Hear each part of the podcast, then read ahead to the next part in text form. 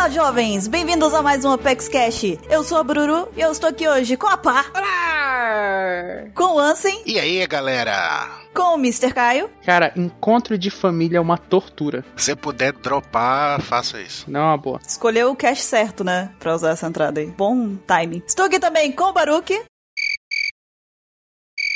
Não, não está.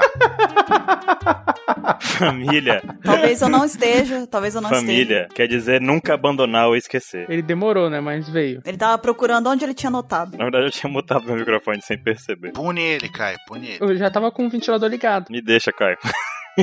E estou aqui também com o Mr. 27. Oi! Isso aí era a batucada? Não, não, ele sapateando. É uma batucada disfarçada. carnaval. Não, só a batucada. Ah, tá. Pós-carnaval já, né? Já faz um tempinho que acabou. É quando eu tô comemorando. Aposto que tem pessoas aí que estão comemorando. Aqui no Nordeste continua o ano todo. viu? É. então, Baruque me entende. Aqui tá acontecendo na rua nesse momento. Olha lá, estão passando. O ga- O galo da madrugada chegou aí também. O carnaval começa em dezembro e termina em novembro, né? É, tem uma pausa pro carnaval. Pô, caramba, tem uma cara pro Natal. O carnaval só tem uma pausa pro carnaval. Ai, o Chambres do Baruque é demais. pro carnaval fora de época, né? E nós estamos aqui essa semana para fazer este Opex Cash um pouquinho diferente. A gente vai fazer aqui um bate-papo sobre conceito de família em One Piece. Mas antes de mais nada, nós vamos para a leitura dos e-mails.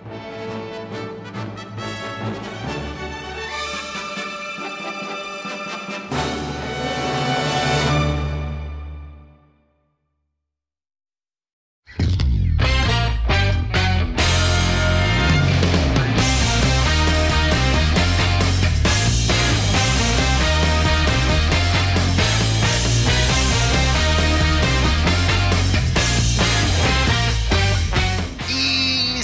começando mais uma leitura de e-mails do Opex Cast.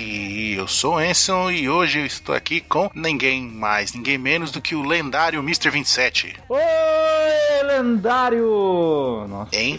Tudo bem, Mr. 27? eu tô bem. Estou no nível 27 do Pokémon. Nível 27? É sério mesmo? Sério, agora eu quero ficar eternamente. Agora vai des- desinstalar. Vai deixar instalado só pra ficar mostrando o pessoal, tu leva 27. Ai, ai. Mas então, tem aqui uns recadinhos antes de irmos para o que interessa, né? Para dar para todos vocês. É, o primeiro é que, né? Além do nosso OpexCast querido semanal, agora nós temos também um minicast que é o Pauta Secreta, né? A gente roubou a- as suas pautas secretas, 27. Aí fica fazendo os casts a mais, entendeu? A gente mata a cobra e mostra a pauta secreta. Exatamente. Puta merda. Ele fez a piada de novo. Eu nunca fiz essa piada. Na primeira, na primeira você já falou isso já, ou num cast, não lembro agora, mas você já falou isso. Cast extra, né, que sai sempre na sexta-feira, né? Normalmente depois quando tem mangá, né? Mas não necessariamente que ele só vai se tratar do último capítulo do mangá, né? A gente pode resolver mudar e falar de outros assuntos também que sejam pertinentes naquela semana, certo? Certo? Certo. Certo, obrigado. Outro recadinho também é pra você seguir a gente nas redes sociais, como no Facebook, por exemplo. Olha só que bonito. O que, que a gente faz no Facebook, Mr. 27? A gente dá curtidas? Sim. E a gente curte o Facebook fã da OPEX? Sim, a gente também não posta tirinhas. Posta, posta tudo, informação.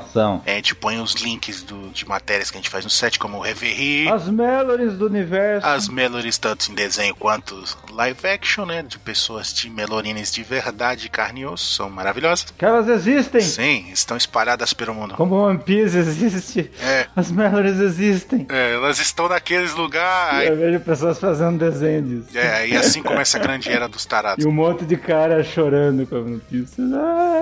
Ah. Então, pra você ficar por dentro de tudo que a gente faz, né? O lançamento de de- do nosso podcast, o anime, do mangá, da- as matérias especiais né, que a gente sempre faz, como por exemplo o Apex Fan, o Riverri. É só você seguir e curtir a gente no Facebook, olha que coisa bonita. E também, é, a gente tá pedindo aqui também eh, nos recadinhos pra vocês qualificarem a gente no iTunes, além de vocês assinarem o iTunes, né? Porque aí vocês não precisam nem esperar. Olha só, a gente postar o link no Facebook do lançamento do podcast que vocês já vão receber a notificação e já vai baixar automaticamente e já vão poder escutar. Olha que coisa maravilhosa. E a gente pede também pra você qua- qualificarem a gente lá das suas cinco estrelinhas, né? Que é a nota mínima, não é? Pelo nosso trabalho, nosso esforço semanal aqui pra trazer coisa pra vocês. E é isso. E agora, sem mais enrolações, vamos para as fanarts, Mr. 27. Qual que é a primeira fanart? Se você não quiser ouvir os e-mails, pule para 13 minutos e 50 famílias. A primeira fanart é do Andrei Bernardi, de 16 anos. De onde? De- Ijuí? Não, Ijuí? Em Juí, Rio Grande do Sul. Nami usando o golpe misterioso no Akaino. Ah, finalmente. Depois que passou Marineford, time skip, agora o, o cara tá revelando o que, que a Nami fazia. Uhum. Ela dá, o, so- o soco que a Nami dá é com hack. Cara todo inchado e sangrando, dente quebrado, a Akaina ali. Mais do que ele merece, né? E o próximo aqui, a próxima fanart foi enviada por Douglas Souza Vieira, 19 anos, Imperatriz Maranhão. Ele já mandou também várias, né?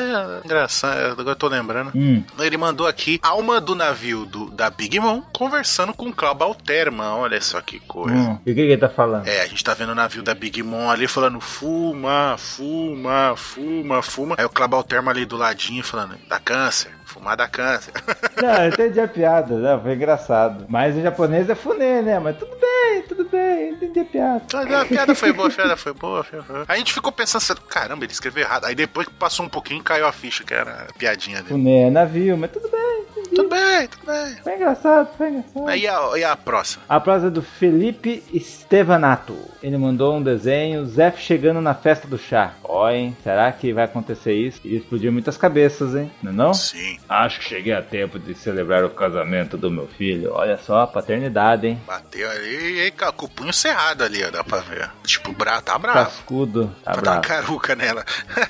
Como é que você faz a festa de casamento do meu filho e não me chama? Pá, caruca. Hum. Igual aquele tapinha que o. Que o... Pô, o cara com uma tripulação foda, as duas pés não, não conseguiu nem chegar no meio da grande nave, vai chegar na Big Mom. Mas foi louco se chegar. Não, ele não, che... ele não chegou porque ele sacrificou pra salvar o Sanji, né? Uhum. É, ele meio que abandonou essa ideia. Mas então. E agora vamos para os e-mails, né? O primeiro e-mail foi enviado por Tiago Bianchi. Ele manda aqui: Saudações, membros do OpexCast. Me chamo Tiago Bianchi, tenho 20 anos, moro em Guarapuava, Paraná. Estudante, fã de Pokémon há anos e minha personagem favorita é a Nami. Mandou a ficha completa. Siga um exemplo. Olha só, Pokémon, hein? Nível 27, tá aí. Ele diz aqui, ó, resumidamente, todo produto animal em Pokémon vem de um Pokémon. Carne, leite, doce, suco. Sim, um Pokémon produz suco no seu corpo e as pessoas, principalmente crianças, o tomam. Além de Pokémon caçar Pokémon, também há vários exemplos de- na Pokédex. Porém, a dieta humana em Pokémon é a base de frutas e sementes originalmente. Aí ele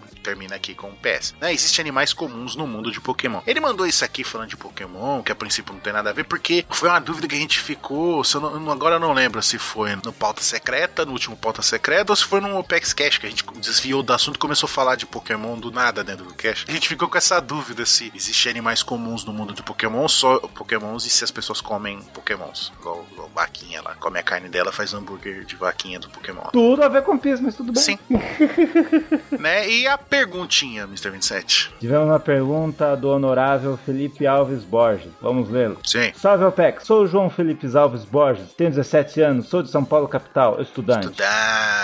Sei que não é relacionado com o cast anterior, mas queria saber se vocês acham que ainda irão aparecer muitos piratas fortes. Todos já especulam os inimigos até o final de One Piece. Penso em treta com Big Mom, Kaido, Supernovas e pá. E pá? Pá? Você tá, pensando, tá especulando que no final de One Piece vai ter treta contra Big Mom, contra o Kaido, contra os Supernovas e a Pá. E a pá. Caramba, o que, que a Paloma fez pra estar no meio da treta toda? Escreveu Laftel. Mas será que ainda apareceram muitos piratas fortes com aliados e territórios sem serem esses já conhecidos? Porque a obra já está começando a chegar ao nível Yokou. Logo não haverá espaço para personagens assim que represente real perigo. Esse sim, será que nenhum era superior ao Barba Negra para competir pelos territórios? Ou o título de Yokou vai para aquele que derruba o outro? Obrigado pela atenção, aprecio muito o trabalho de vocês, valeu, abraço. Dele. Ah, o Luffy ainda está muito longe do nível do Marco? Olha que danado. Cara, muitas perguntas. Duas perguntas, safadinho. Então, pergunta plus que ele mandou, né? Que a gente nem devia responder, porque ele é um danado, mandando duas perguntas. Então, é, o Luffy, eu não sei como é que tá o nível do Marco, né? Hoje em dia. Mas comparado com o que ele, teoricamente, era pra ser, Não, primeiro ele perguntou se tem algum pirata conhecido. se tem um pirata esse, se tem, vai ter algum outro pirata Não, se tem alguém mais. Se vai aparecer piratas fortes, diferentes, sem seres conhecidos. ó, Eu tenho certeza que vai aparecer um pirata forte. não, sim, sim, sim, eu concordo. Eu- Na, na ponta do meu cérebro eu lembro de um. Que é, sabe quem? Sabe quem? Quem? Pai do Frank. Sim, tem que aparecer, tem que aparecer. Ou mesmo, pelo menos citar, né? E agora, um personagem importante sem ser esse que a gente já conhece, pode ser algum outro, algum, ó, os lugares que eles têm pra ir ainda, que tá meio que certo deles ir. O ano, ali provavelmente deve ter algum pirata importante que a gente não conhece. Pirata? É, além do Kaido, o subordinado do Kaido. O que não apareceu é... deve ter os caras do submundo, que a gente não sabe quase nada. Mas eles não são pirata. Hum, o do Flamengo era pirata. Kaido é pirata. Então, mas os caras do submundo não é pirata. Tem piratas que são do submundo. Tem. Não sei, vamos ver, né? E a pergunta dele do Luffy? Tem os cabeças de cobra que a gente não sabe. Vai ter algum pirata cabeça de cobra, não? Sim, sim. E o Luffy tá no nível do Marco? Se o Ruff tá no nível do Marco, cara, eu nunca vi o Ruff vencer uma Zoan é, mítica. A única vez pra valer que ele teve uma luta pra, com, com o Zoan quase que não ganha, ganhou ali no Game Shark ali. Porque o Lute? É, encheu a barrinha de especial na hora que ele tava caído ali. O pessoal vai falar, é, o Ruff venceu o Jack com o Zunisha. Não, não foi o Luffy. Foi... E se for, ah, mas ele mandou, não, foi o, o Momonosuke. Então o Momonosuke venceu. Não, mas o, mas o Ruff mandou o Momonosuke gritar. Isso é fato. Mas não, não considero isso nem pouco o Ruff ter. Quem venceu o Jack foi o Zunisha. Então, literalmente a trombada nele foi uma hit kill. A trombada. É, ele bateu com a tromba, foi uma trombada, literalmente. Teu culpa que é uma piada feita. Cara, o Marco, você tá no nível do Marco, cara. O Ruff com o poder principal dele que o Mihawk falou que ele tem o poder mais perigoso, tá, daí vai estar tá no nível Barba Branca de aliados, ou ainda não? Não, ele tá falando nível de poder. Não, eu sei, eu sei. O Ruff sozinho no mano a mano com o Marco, o Marco fica se regenerando. Então, é que o problema é que a gente não viu o Marco lutar pra valer, né? A gente viu ele dar dois tapinhas ali, se regenerar e pronto. A gente não viu ele lutando. O dublador do Marco é do Shigo. Já, já, já vê o nível do cara. Caraca, então eu, você tá dizendo que o Marco é metade de tudo. Metade de tudo. Ele é metade Shinigami, metade fogo, metade Fênix, metade água, metade Quincy, metade ninja, metade pirata. Metade pirata, metade submundo. Metade cyborg, metade submundo, metade elite, metade... Espadachim. Metade imediato. Metade imediato, metade Sayajin também. metade de tudo que é mais. Metade detetive espiritual. Ufa, com Gear 4 vence o Marco. Ah, por enquanto, eu acho que não, né? Porque teoricamente o, o Marco, né, teria ali um, né, um nível. Oh, eu vou saber responder essa pergunta quando o que, que o Ruffy vai fazer para sair da, da ilha de Holy Cake. Sim. Daí eu consigo responder. Porque parece que o Ruffy tem outras formas. Já deu o Tank Man lá. Sim. Se tiver outra forma, Vai ser louco. Não, acho que o Ruffy tem Pra derrotar o Marco, ele tem que despertar com o nome dele. Hein? Só o futuro dirá e os capítulos do Oda. eu simpatizo com o Marco. O Ruffy não venceu, eu simpatizo. Luffy perder pro Marco. Hoje? Bom, se ele tiver todo estourado, né?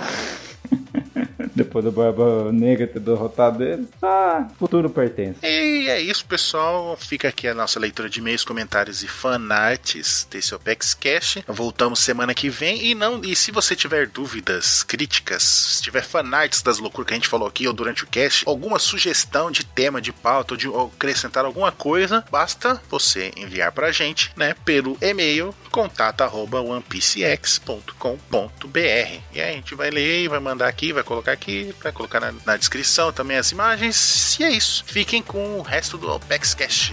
Falou! Falou! Continua ouvindo aí. Tchau.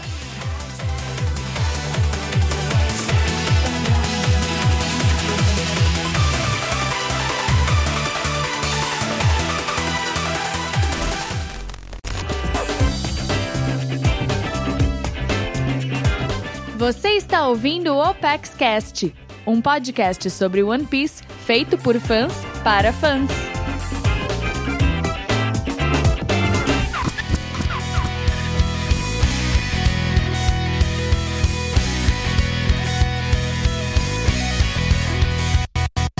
Estamos de volta com o tema principal do Opex Cash. Esse aqui é um daqueles Opex Caches um pouquinho diferente do que vocês já estão acostumados. A gente tem um outro aí que já foi lançado uma vez, que é o Quebrando é, Preconceitos com One Piece, né? Tá até linkado aqui se você não ouviu. Clique depois e ouça porque ficou muito bacana. E não vai ser diferente aqui nesse Opex Cash. A gente vai extrair de One Piece aqui o conceito de família, né? Que, que o anime, que a história passa pra gente nos detalhes e que às vezes a gente tá lá assistindo, tá lendo e acaba nem percebendo que One Piece, na verdade, é muito rico nesse assunto quando a gente tá tratando de família, né? E, ok, pra começar, acho que o mais importante aqui seria a gente trazer um conceito aí de acordo com o dicionário do que, que seria uma família, né? E o que, que seria, então, uma família pá? Pá! Uma família pá, uma pazinha. Pá. É, É uma pazinha, um pazão, uma pá, entendeu? De vários tamanhos. Tem a pá de jardim. E tem a pá de cal também. Eita, meu Tem Deus. a do pá céu. de praia também pra, pra cavar buraquinho na areia, fazer castelinho. tem a pá de coisa. É, É pô, uma pá de coisa aí. tem uma pá de coisa. Tem uma pá de coisa ótima. E detalhe que isso é uma família, né? É Porque família também, tipo, é um grupo de objetos e bababá. Então é a família das pás. Tem também a dos elementos químicos também, né? Mas não, não, não cabe aqui, né, gente? De- Não, não é sobre isso que a gente vai falar? Tô quitando, tchau. Pô, estu- estudei tudo errado, adeus. Caraca, virei a noite ontem estudando isso. Pô, sacanagem. Mó vacilo. Tem da, da biologia também, sabe? Que tem aquela família de plantas e não sei o que, bababá. É, aquele negócio, é, ordem, família, né? Coordenadas, essas coisas todas. Na questão biológica, uma coisa interessante é que nós somos os animais sociais, na verdade, né? O ser humano é social, assim como alguns mamíferos. Não, cara. Fale por você. Eu não sou bem um exemplo, mas assim, a gente vive em sociedade, a gente vive em grupos, a gente vive em- nesse aspecto, né? Cara, faltou internet aqui no, no fim de semana. Eu tive que socializar, cara. Foi uma experiência horrível. Terrível. É super estimado esse negócio de socializar. É, é. Cara, nem de longe eu sou o melhor exemplo de, de social, mas é, ainda assim o ser humano é uma criatura sociável e a gente vive em sociedade e convive com outras pessoas, então daí já vai um pequeno negócio de família, né? Ah, mas acho que também não deixa de ser você ser sociável aqui, tipo, virtualmente. Claro, claro. Você tá sendo sociável agora. Sim, sim. Já, aí ele vai e sai da conversa. É. Caraca, é mesmo. Aí vai, vai embora. Não quer Porque, mais. na verdade, vocês não, não estão falando comigo agora, então. Adeus, Baruch. Falou. Ah, tá. Nós estamos aqui hoje com a inteligência artificial de Baruch.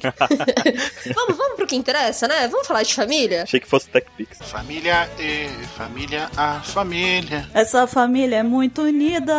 Não, eu não posso cantar, porque depois eu que edito isso daqui. Olha o conflito emocional dele. É bom, cara. É bom você se conter, Caio. Ó, eu me contive, viu, Caio? Porque eu quase cantei junto, só que eu pensei em você. Obrigado. Porque eu fiquei assim, hum, vai ter mais uma voz e ele vai se ferrar. The Voice Opex. De acordo com o dicionário Michaelis, a família, na verdade, é um substantivo feminino. E ela tem vários significados, mas a gente vai fazer só de conceito, do conceito de família de pessoas, ok? Nada de mexer com química, biologia e tudo mais, porque a gente já falou isso aqui, né? Então deixa pra lá. Esse é um conceito que você vai falar, é filosófico, né? Isso. Então, ah, alguns significados dele, de família, é: primeiro, conjunto de pessoas, em geral ligadas por laços de parentesco, que vivem sob o mesmo teto. O segundo significado é o conjunto de ascendentes, descendentes, colaterais e afins de uma linhagem, ou provenientes de um mesmo tronco, estirpe. 3. Pessoas do mesmo sangue ou não, ligadas entre si por casamento, filiação ou mesmo adoção, parentes, parentela. E por fim, temos também o significado de famílias como sendo um grupo de indivíduos que se encontram ligados por hábitos, costumes, convicções, interesses comuns, oriundos de um mesmo local. E a gente também tem alguns sinônimos, né, de família, pra ficar um pouquinho mais fácil de conceituar. Que aí a gente tem etnia, casa, conjunto, irmandade, linhagem. É, e esses, esses que a Paz citou já são considerados conceitos atuais de família, né? Conceitos modernos, por assim dizer, né? Sim. Do latim, significa escravo, né? Servo. É bem feio o nome em latim, na verdade, mas aí tem a origem que veio, tipo, é, domus, que significa doméstico, aí significa, tipo, as pessoas que vivem sobre o mesmo teto, entendeu? É, o conceito de, é um conceito de família mais antigo também. Uhum. E até a gente fa- a Pá falou ali no quarto, que seria um grupo de indivíduos e tudo mais, é interessante a gente pensar que antigamente, desde muito tempo atrás, desde que o homem existe, assim, que a gente sabe, o homem vivia em grupos, né? E era nômade. Então, na medida que ele ia caminhando com esse grupo, esse grupo era a família dele, e ia,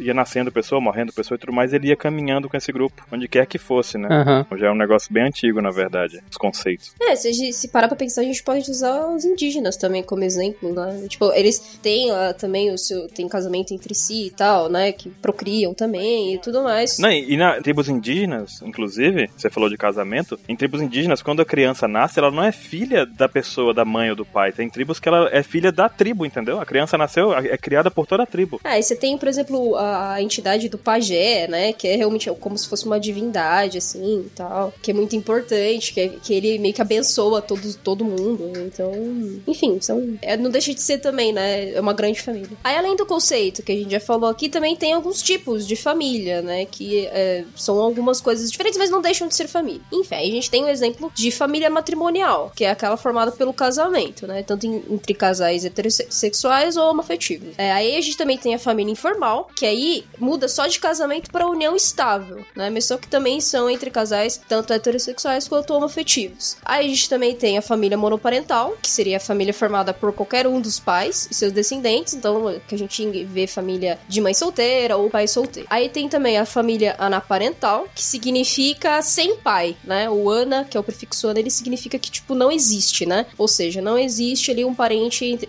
um pai e uma mãe. Ou seja, uma família que é só formada por irmãos. Calma aí, Baruch, tu percebeu isso? Não. Ana é um prefixo de algo que não existe. Fica aí nos, nos, Fica aí. nos altos da história da humanidade, Caio. Anota Deixa eu isso, anotar, temos que passar deixa eu adiante. anotar. Pode seguir, pode seguir. Eu só, só precisava deixar isso registrado aqui. É um momento que acho que só a gente vai entender. É só a gente. E também tem a família eudemonista. A família do demônio. É a família que reconhece que eu sou um demonista. tem, tem o livro Eu Robô e tem o Eu Demonista. o demonista. Ótimo. Esse aí é aquela família de caçadores de demônios, né? Se você não se comportar, você vira um, hein? Ó. É, os irmãos Winchester, Van Helsing, tá tudo junto nesses caras aí, tá tudo... São só famílias demonistas, né? Vocês são as famílias, família dos D, os eudemonistas. Mas qual que é o sentido ver- de verdade? Vamos É, lá. sim, sim. Então, que é, na verdade é a família afetiva, né? Que ela é formada por uma parentalidade socioafetiva. É uma família por convívio, né? É, o que inclusive, por exemplo, os outros tipos de família, eles também, em algum momento, eles têm um pouco desse tipo de família eudemonista, entendeu? Porque é, existe o afeto dentro dessas pessoas, entendeu? Então, não é uma excludente, sabe? Tipo, as outras famílias podem ser também eudemonistas, não necessariamente porque é matrimonial, não existe afeto, né? Então, É, antigamente era assim, matrimonial não tinha afeto, o cara casava pra poder juntar povos, essa coisa toda, né? Então, Exato, é. mas atualmente, conceitos atuais, né? Em geral, né? Essas famílias, elas são, elas podem ser consideradas, né? é bacana pra gente ver quanto o conceito de família mudou, né, cara? Porque antigamente a gente tinha o matrimonial como sendo o único conceito de família de verdade, assim, ah, tem que casar, ter filho pra poder ser matrimônio, né? Se aparecesse uma mãe solteira ou um pai solteiro, eram completamente condenados antigamente. Era uma coisa. A mulher, por exemplo, era tida como da vida, como uma mulher casta, perdida, sabe? Não tinha. Ó, um censo escolar de 2011, a gente tem a informação de que 5,5 milhões de crianças não têm o pai no registro de nascimento. Olha aí. Pois é, ou seja, né? Um número absurdo só de mãe solteira. Eu não tenho pai no meu certidão de nascimento. Pois é. E tem outro aqui que é do IBGE de 2012, em que mostra que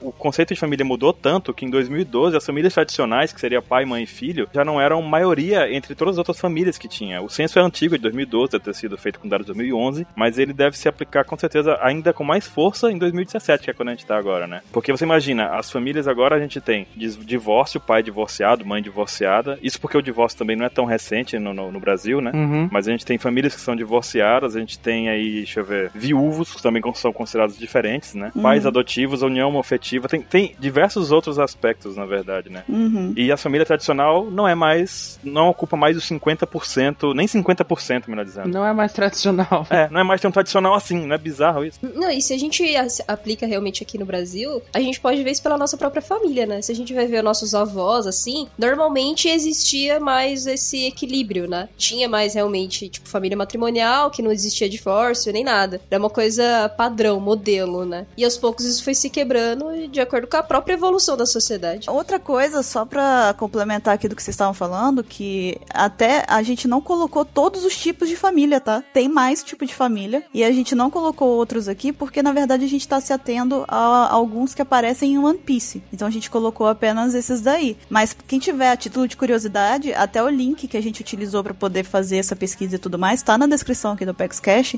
Então quem quiser se informar um pouco mais a respeito disso, tá aqui. É só clicar e ver lá os outros outros tipos de família. A gente vê, por exemplo, até no caso, no- na Primeira Guerra Mundial, por exemplo, 1900... Caralho, onde é que tu tá indo? 14 a 18. Não, calma lá, tem um sentido lógico nisso. Vamos. 14 a 18. 14 a 18. Nesse, nesse período, a gente teve, inclusive, muitos homens que foram à guerra e não voltaram pra casa. Então a gente teve uma onda muito grande de famílias diferentes, já famílias sem pai, Uhum. né? Sim, verdade. Isso acontece hoje em dia por outras diversas razões. Por exemplo, no Brasil, o divórcio, de acordo com pesquisa feita nesse minuto, surgiu em 1916. Então, antes disso, tinha, podia ter criança não registrada, e depois disso a gente começou a ter uma, várias famílias divorciadas que se casaram de novo. Então, tem pessoas hoje que tem duas famílias, por assim dizer, do pai, que, outro, que tem outra família, entendeu? E de mãe que tem uma outra família também, que se casou de novo, e sabe? Mais que isso, Baruch, porque o divórcio, ele, embora ele tenha é, sido criado em 1916, igual você falou, Não, é juridicamente. é, caso. juridicamente, tô falando. Antes já existia até questão de re- revogar o casamento, coisa do tipo. Sim, sim, mas eu tô dizendo é, exatamente em relação à parte jurídica. Ainda hoje, atualmente, é ainda mais comum as famílias divorciadas, porque mesmo que ele tivesse sido integrado né, na, na legislação em 1916, ainda assim era muito, muito burocrático pra divorciar. Então tinha casos de pessoas que entravam com pedido de divórcio e aí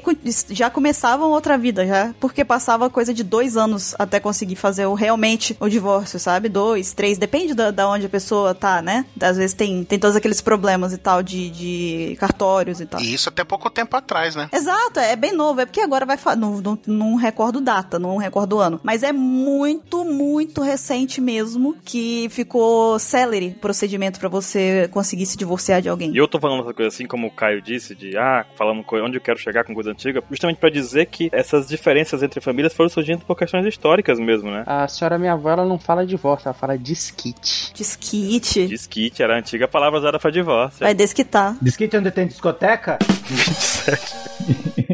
É, esse lugar mesmo que a pessoa coloca o disco aí. Exatamente. As pessoas desquitavam na discoteca, né? o tempo todo calado pra me soltar essa.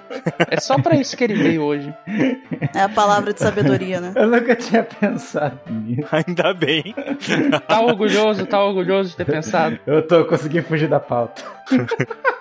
Então, agora entrando mais na parte de One Piece, do que, que a gente vê aí sobre as famílias em One Piece, a gente tem. Separamos aqui, na verdade, em alguns tipos de dessas famílias aí, e agora a gente vai ver como que passa mesmo despercebido durante a história e que é muita coisa mesmo relacionada à família. Antes da gente já pegar e falar dos tipos né, de, de famílias com os personagens de One Piece, fazer uma pequena introduction aqui, né, pra vocês. Em relação aos pais ausentes, né? A gente tá trazendo esse, esse conceito aqui pro One Piece que é perceptível, né? A ausência de algum ente querido, né? Como o pai, ou como a mãe, irmão, irmã, né? Algum ente sempre tá faltando, assim, né? No caso, não só em One Piece, mas também como várias outras obras de mangá e anime, né? Que a gente pode ver. É meio que é um padrão, como se fosse um padrão, né? Os, os personagens têm algum membro da família faltando, né? Como a Sakura Card Captors, né? O Naruto, no Digimon, Bleach, Ramamei, o Gantz e por aí vai, né? Hunter Hunter. Hunter x Hunter. Aquele Jim maldito.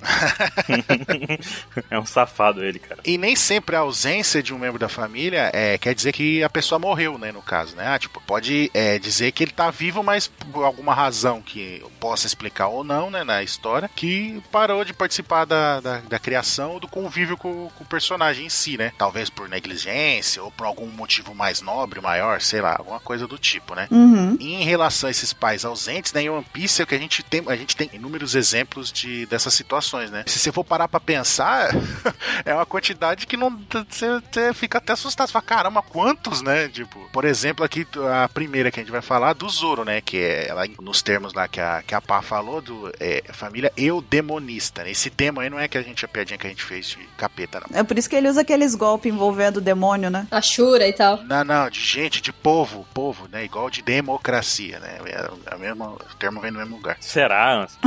Caraca, Baruque. O Baruque, ele tá. Lá. Ele falou será agora que eu fiquei Foi. até com medo. Foi só Ele falou com a firmeza agora que eu fiquei até em dúvida. agente do caos. Aí o Baruque vai lá e ele tira uma máscara assim, porque na verdade eu sou um eudemonista também, sabe? Ele puxa assim a máscara. Aí ele com um pentagrama no peito. Ah, Mas então, até o- o- o- os capítulos atuais, né?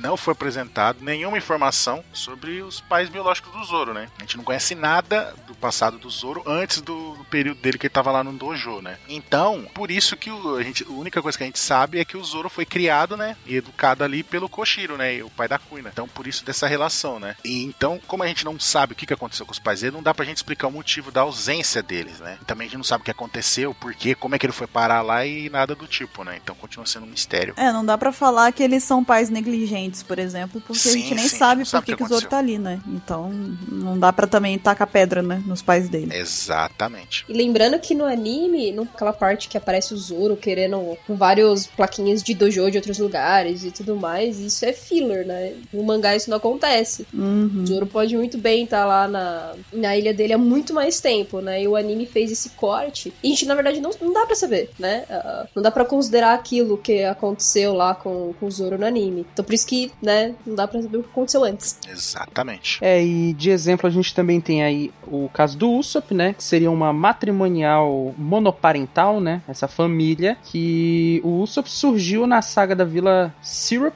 né? Syrup, e o Ruffy o reconheceu por conta das histórias com Yasop e tal, que ele contava do, filho. E aparentemente por muitos anos o Usopp viveu junto só da mãe dele, né? A Banshina. Curioso isso, porque a maioria das pessoas não sabe o nome da mãe do, do Usopp. Essa é uma boa pergunta pra quiz e coisa assim. Lá no quiz Extreme apelão que a gente fez, que a gente fez lá no, no Anime Friends tinha essa pergunta aí, mas não, É uma boa pergunta. acabou não sorteando. mas tá, tá lá, tá lá. Nem a Paloma acertou essa pergunta. Ah, é, não, não, não, não. Eu, eu acertaria. Hoje. Hoje, né? Ah, ah, Ah, agora, né? Agora que você viu, você sabe, né? Aí acertava. Na época também. É que a Paloma é destruidora de quiz. Se ela participar, ela ganha todas. Por isso que eu tô falando.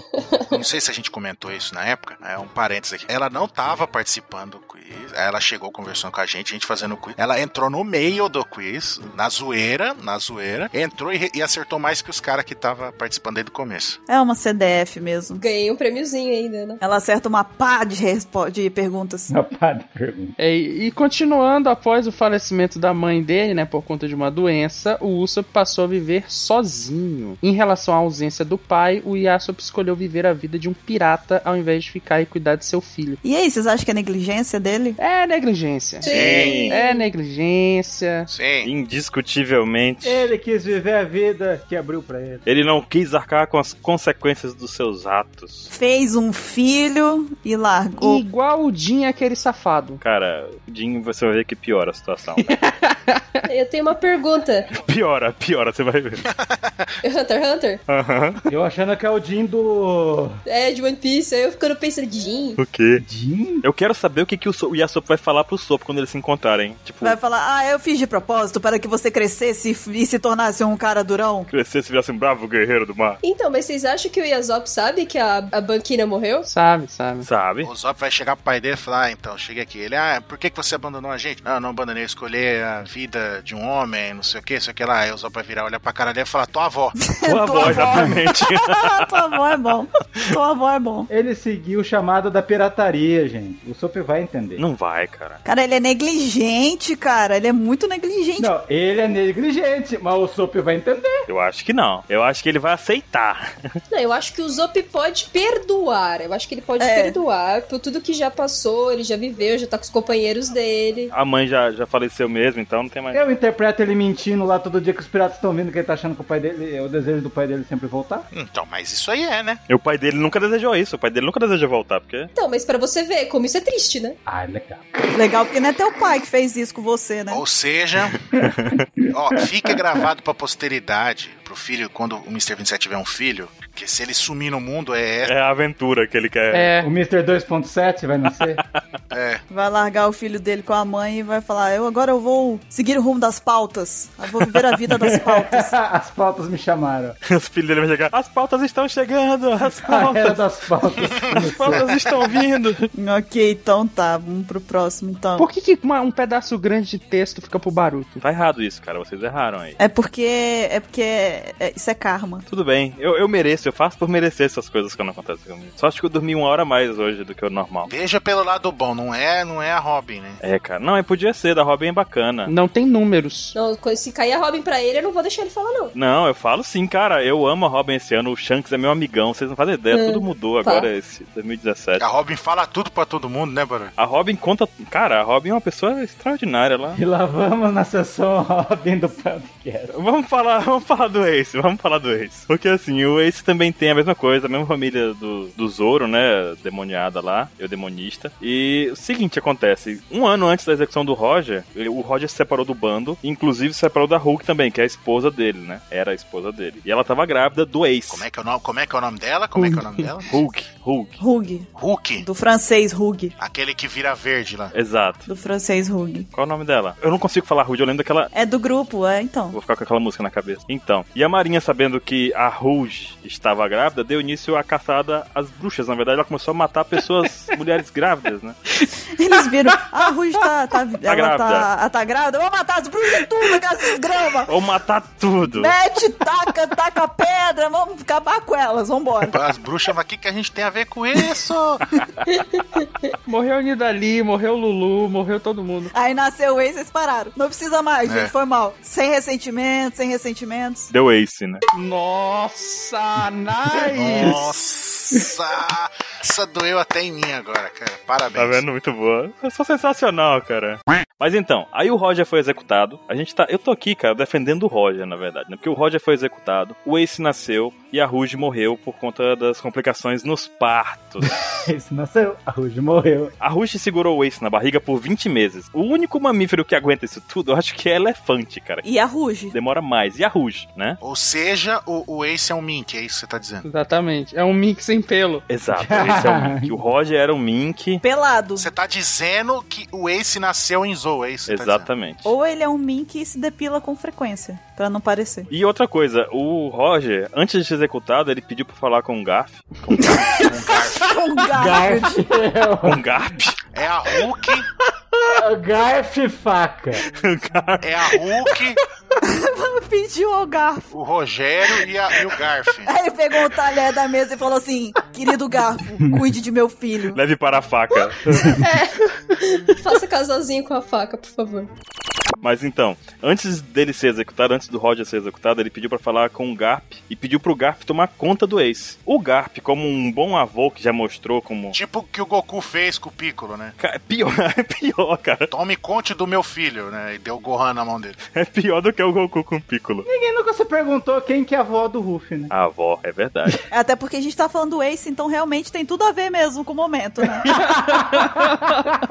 Mas então. Tá igualzinho mesmo, era o que a gente precisava agora, era disso mesmo, dessa discussão. Continue. Mas então, o Garp, como um- uma boa pessoa que ele é, o que foi que ele fez? O Garp levou o Ace para ser criado por bandidos da montanha. Olha só que maravilha, não? Cara, essa- isso aí é um sinal de negligência tão grande. A gente tá. Vamos, vamos fazer um, um rankzinho aqui do Yasop, o Garp, o Dragon, toda aquela galera assim. Quem é mais negligente? É legal, é bacana. O Goku ainda ganha. Não, cara, eu vou te falar, abandonar a criança com a mãe ainda é melhor do que você abandonar ela com bandidos da montanha, velho. Nada justifica. Não, cara, o pior é você abandonar o seu filho pra morte, igual o Goku fez. Mas tem a Esfera do Dragão lá, né, Ansem? Pelo menos dá pra reviver o menino, né? Não, mas o Go- Goku fez isso. Mano, o Goku fez isso, cara. Deixou um demônio criar o filho dele. A Titi foi lá, a Titi foi lá e salvou o Gohan depois. Não, Deixou isso, ele- olha só, e isso porque o Roger pegou e falou assim: toma conta do meu filho. Ele, não, de boa, aqui, Dadan, toma. Ok, toma, Dadan. Vou tomar conta, assim. Ah, o, o Roger, você fala assim, olha, não se preocupa com a questão financeira. Eu deixei um tesouro escondido, o Garp pegou o tesouro, bebeu tudo. Tá naquele lugar. Aí o Gar falou: filho da mãe, vai ver só o que, que eu vou fazer. Vai ver só, levou lá pros bandidos da E montanha. aí, durante a infância do Ace, aconteceu que ele ficou putaço com o Roger, né? A vida inteira ele não conheceu o Roger, não conheceu a mãe e manteve essa raiva porque ele era odiado por ser filho do. Lei Ruge da Penha. Cara, ele acabou sendo criado pelos bandidos das montanhas, que no final das contas eles não eram tão ruins assim. Eles eram pessoas até, né, legaizinhas. Assim. E acontece que depois disso, depois de uh, que o Ace foi crescendo e tudo mais, mais, a gente vai falar mais disso em outro momento, mas o Ace foi crescendo e foi embora daquela vila, abandonou os bandidos da montanha e foi quando ele conheceu o Barba Branca e depois disso muitas coisas que a gente já sabe que aconteceu, ele acabou considerando o Barba Branca como o verdadeiro pai dele, né? E uma justificativa aqui pela ausência do Roger foi que na verdade ele estava sendo caçado pela marinha e ele fez isso, essa separação dele com a esposa e com um bando para tentar proteger todos eles e a Ruge segurou o Ace na barriga por 20 meses para proteger ele também. Então o Ace é fruto de muita proteção, né, cara, nesse aspecto. Foi tão protegido que. Pra morrer de uma forma idiota. E ao mesmo tempo custou a vida do Ace, custou a vida da mãe e tudo mais. Pois é. Não só protegido pelos pais biológicos, mas também protegido depois pro seu bando todo e, e enfim. né? Por isso que mãe fala que você não pode segurar o filho demais em casa. Porque se você segura, quando ele se liberta, ele faz merda. Porque não aprende com a vida, entendeu? Na hora que ele teve liberdade, ele falou: Ô, para aí, tomou um oco. Aí depois a gente fala que o Ace fez umas coisas burras na vida, né? E aí as pessoas, não, mas o Ace, não sei o que, não, pelo amor de Deus. Né? E a classificação dele tá como o demonista porque Porque ele tem um Akuma no Mi. também criou uma família com os bandidos da montanha e com o bando do Barba Branca, que não, na verdade, não tem nenhuma relação, né? É, percebam uma coisa que é interessante. Não é matrimonial, não entra aqui nesse caso, porque o Ace não chegou a conhecer nem o pai e nem a mãe. Exatamente. Então ele não teve vivência, conviveu com nenhum deles. Então, A única família que ele conheceu foram os bandidos e a família do Barba Branca. Eu não vou falar do, do Luffy, do Sabo aqui, porque mais pra frente a gente vai falar deles. Mas essa é a principal. Mas ele conheceu o Garp. Concordo. Mas a gente vai chegar lá. A gente vai chegar lá. exatamente. O Gap, o Gap, cara, não vou nem falar do Gap, velho, porque É, aqui nesse caso, eu acho que se, se a gente falar de negligência, é do Garp, né? Na verdade. É do Garp. Ele errou duas vezes, detalhes, né? Mas e o Dragon? Calma, você, calma, com o Dragon. Não, se liga na situação. Eu sou da Marinha, eu quero que os meus netos sejam da Marinha. O que que eu faço? Eu deixo eles com bandidos da montanha. Bandidos da montanha, é claro. Claro. E ainda fica bravo. Eu queria que vocês fossem da Marinha. é porque ele queria que eles passassem um tempo com eles e percebessem que aquilo ali não é legal, entendeu? Ah, legal, né? É psicologia reversa, sabe? Não funcionou muito bem, né? Fica a dica aí pra galera. Ah, é, é o risco, né? Então. Pois então, próximo, Mr. 27. O Luffy, ele é demonista. Eu, demonista, você vai ficar falando que a pessoa é do demônio? Eu não sou demônio. Só porque comeu Akuma no Mi? Tá errado. Eu demonista. Em Water 7, Gar o Garfo se encontra com o Luffy. O garfo, caramba. E, e descobrimos que ele é seu avô. Oh. E que Monkey D. Dragon é seu pai. Oh, de novo. Oh, Porém, Ruffy sequer sabia do nome do seu pai e nem de sua influência no mundo. Até então, na história, não se sabe quem é a mãe do Ruffy e nem se ela está viva. É, mistérios de One Piece. oh. Ah, o Ruffy, ah, nem no anime, hein? Não, acho que agora quando passar vai passar. Mas agora, recentemente no anime, que o Ruffy soube a cara do pai dele. Nem sabia a cara. Ele sabia, né? Só que. Não, não, a cara não. Ele até olha pro jornal e fala: Esse é meu pai? É, ele não sabia não. Sim. Ele é viajado demais. O Luffy também não se importa, né? Que ele não se. é, Exato. Ele é especial nesse Que o aspecto. Dragon ele aparece em vários jornais, né? O rosto dele tá, tipo, em vários lugares. Mas o que, que adianta ele aparecer em vários jornais se o Luffy não lê nada? Eu não lembro, jornal. O Luffy sabe ler é a pergunta principal. O Luffy, o nível dele é tão tenso que ele não olha nem a figurinha. Geralmente tem gente que não lê, mas olha as imagens, né? Ele nem isso. Daí, dessa forma, Ruffy foi cuidado e criado por Dadan, a bandida da, da montanha, a pedido do Garp, pois por ser um vice-almirante, era ausente da vida do Ruffy. Ele percebeu, né? Dadan funcionou com o Ace, vai funcionar legal com o Luffy. Vai tudo sair marinheiro.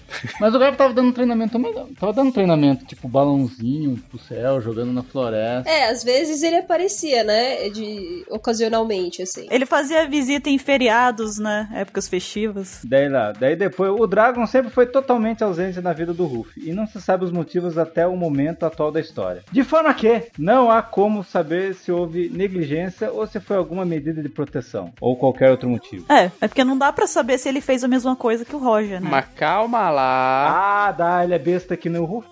Eu já acho que quem é besta igual o Luffy é a mãe O dele. que, que é? A Makino? A máquina. Que maquino o quê? Que Maquino, meu Deus Quem do céu, falou em quem falou em Maquino? Maquino? Quem que é a mãe? Eu tô falando que a mãe do Luffy é ela que deve ser bobona igual o Luffy, assim. Porque eu não imagino o Garp fazendo pra, presepada igual o Luffy. Não, não cabe num personagem. Mas o Garf ele cutuca o nariz. Não? Mas o Garp é bobão também, entendeu? Não, mas o Drago era bobão. O Dragon não. O Dragon não é. Ele cutuca o nariz. Não? Quanto que tu cutucou tu, o nariz? Cutuca o nariz em algum lugar. Não, aí, gente, ele cutuca o nariz, então ele é bobão, gente. É. Sim.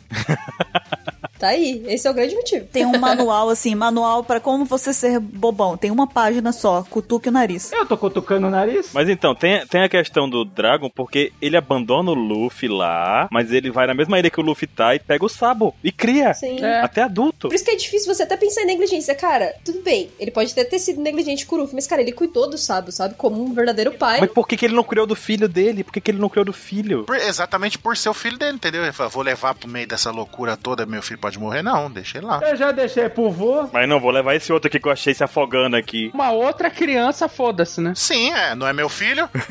Olha só, mas é porque tem aquela. O Sabo, na verdade, ele criou ele, mas com o intuito dele entrar pro exército revolucionário. Então era muito mais fácil dele conseguir mascarar esse tipo de criação do que fazer a criação do próprio filho dele, que o sobrenome dele com tudo, entendeu? Ah, chamava ele de Sabo, pintava o cabelo do Luffy de louro, tá resolvido. O Drago deu mais valor pro Sabo por causa lá do que encontrou lá no. O Sabo é loiro, então dificultava um pouco de presumir que era filho dele. Era loiro do cabelo. Pintava o cabelo do Luffy e chamava ele de Juquinha. Pronto, Juquinha. Juquinha. Exatamente. Então, mas só que até então a gente não sabe também, né, gente? Se tem alguma outra coisa. É, eu acho que é muito estranho. Ah, não tem a mãe do Luffy envolvida nisso e tal. Mas é, até onde a gente sabe, ele foi escroto. É, até então sim. Ele parece que nem conhece, né, direito o Luffy. E levou o Sabo. Isso conta muito pra mim. Pior que ele conhece por causa de Logtown. É verdade. Então, mas só que olha aí, ele protegeu o Luffy. Ele tava passando por lá, ele tava ocupado lá passando aí, ô. Lá na época do flashback, ele foi pra ilha do, do Luffy. Será que também ele não tinha alguma outra intenção, além dos teriumbitos e tudo mais? Então, eu acho, eu tenho uma. Não é teoria, né? Mas eu imagino que ele deve ter. Mesmo que ele se afastou do Luffy e tudo mais, que ele deixou o Luffy pra trás, eu imagino que ele deve pedir pra, tipo, os revolucionários devem ficar de olho no Luffy, eventualmente, sabe? Tipo, mandar relatório,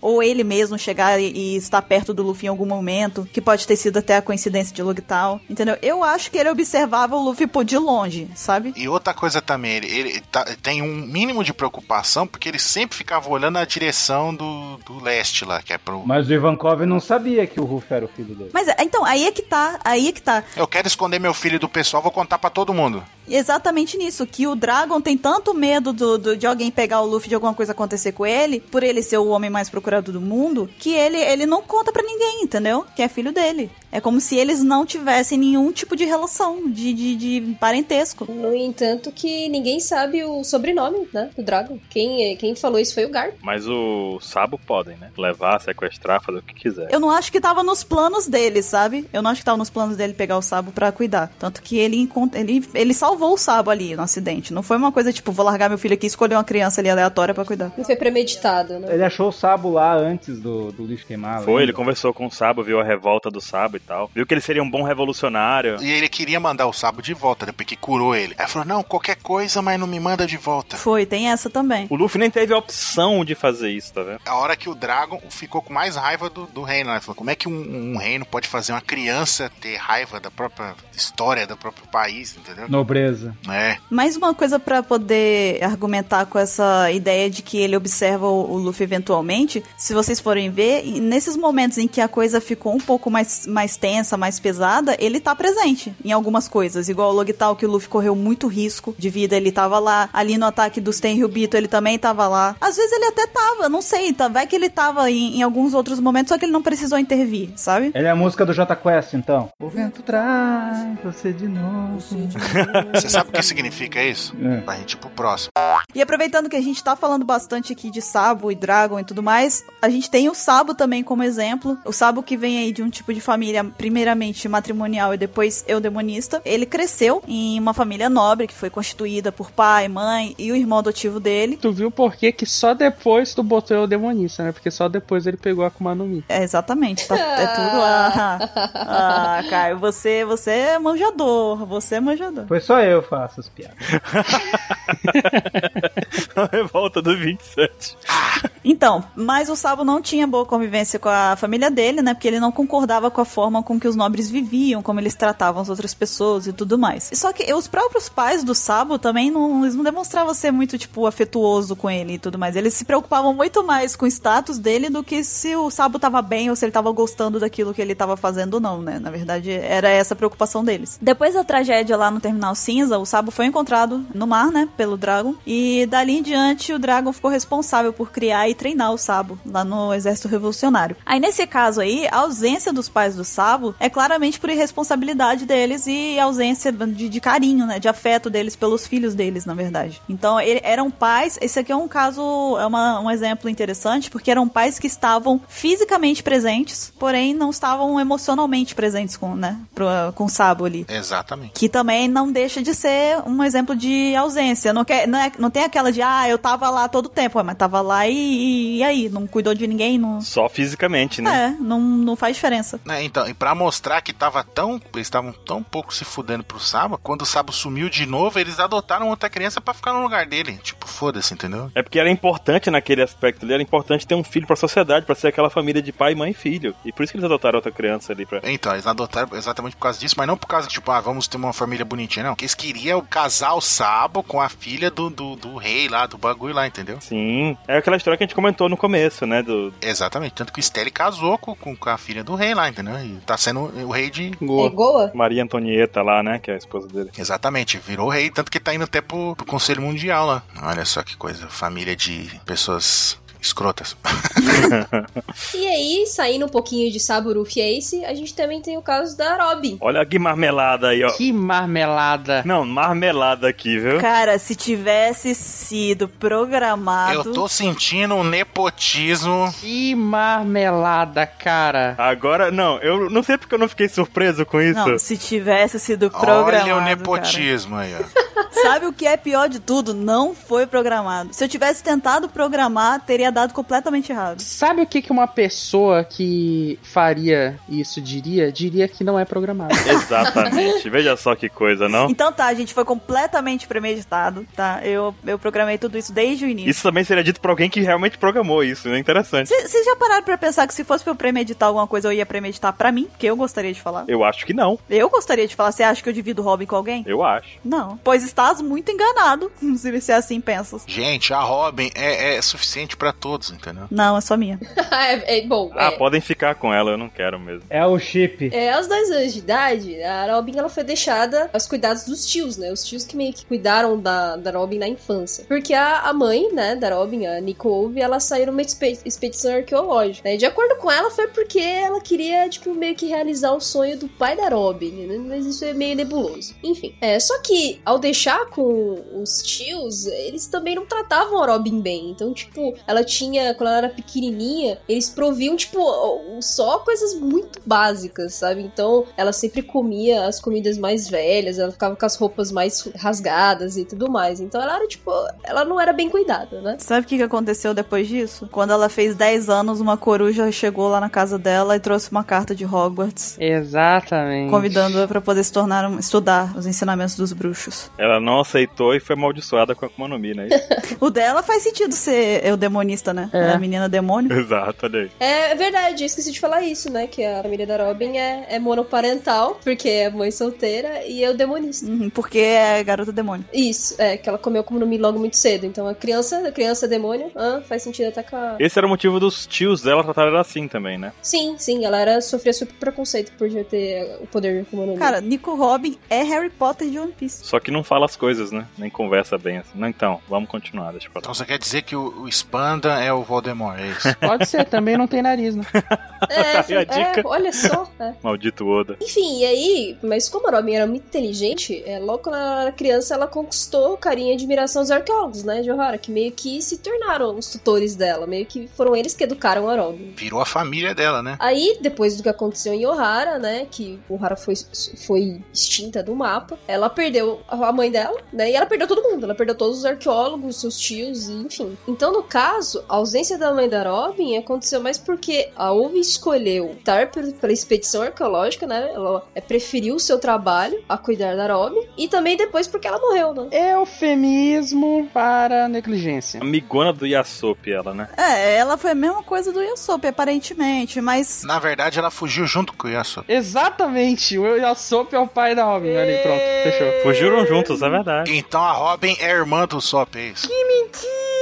Piorar a situação, a, o, Yas, o Sop é mais novo, né? Então a Sop chegou assim, ó, você por aqui, quer dizer, eu tenho um filho, vai nascer agora, tem que voltar pra casa. Ela falou, não, deixa pra lá, deixa ele pra lá, deixa lá que sua, sua esposa cuida. E o Yasop seguiu sua vida nas aventuras. A única diferença aí é que a mãe da Robin teve a oportunidade de rever a filha, né? Tem aquela também. No caso da Olvia, ela foi numa missão que ela falou que era importante e ela voltou, né? Ela não ficou, tipo, ela não partiu falou, ê, se vira aí, sabe? Vai, vai, cresce aí sozinha, a vida te ensina.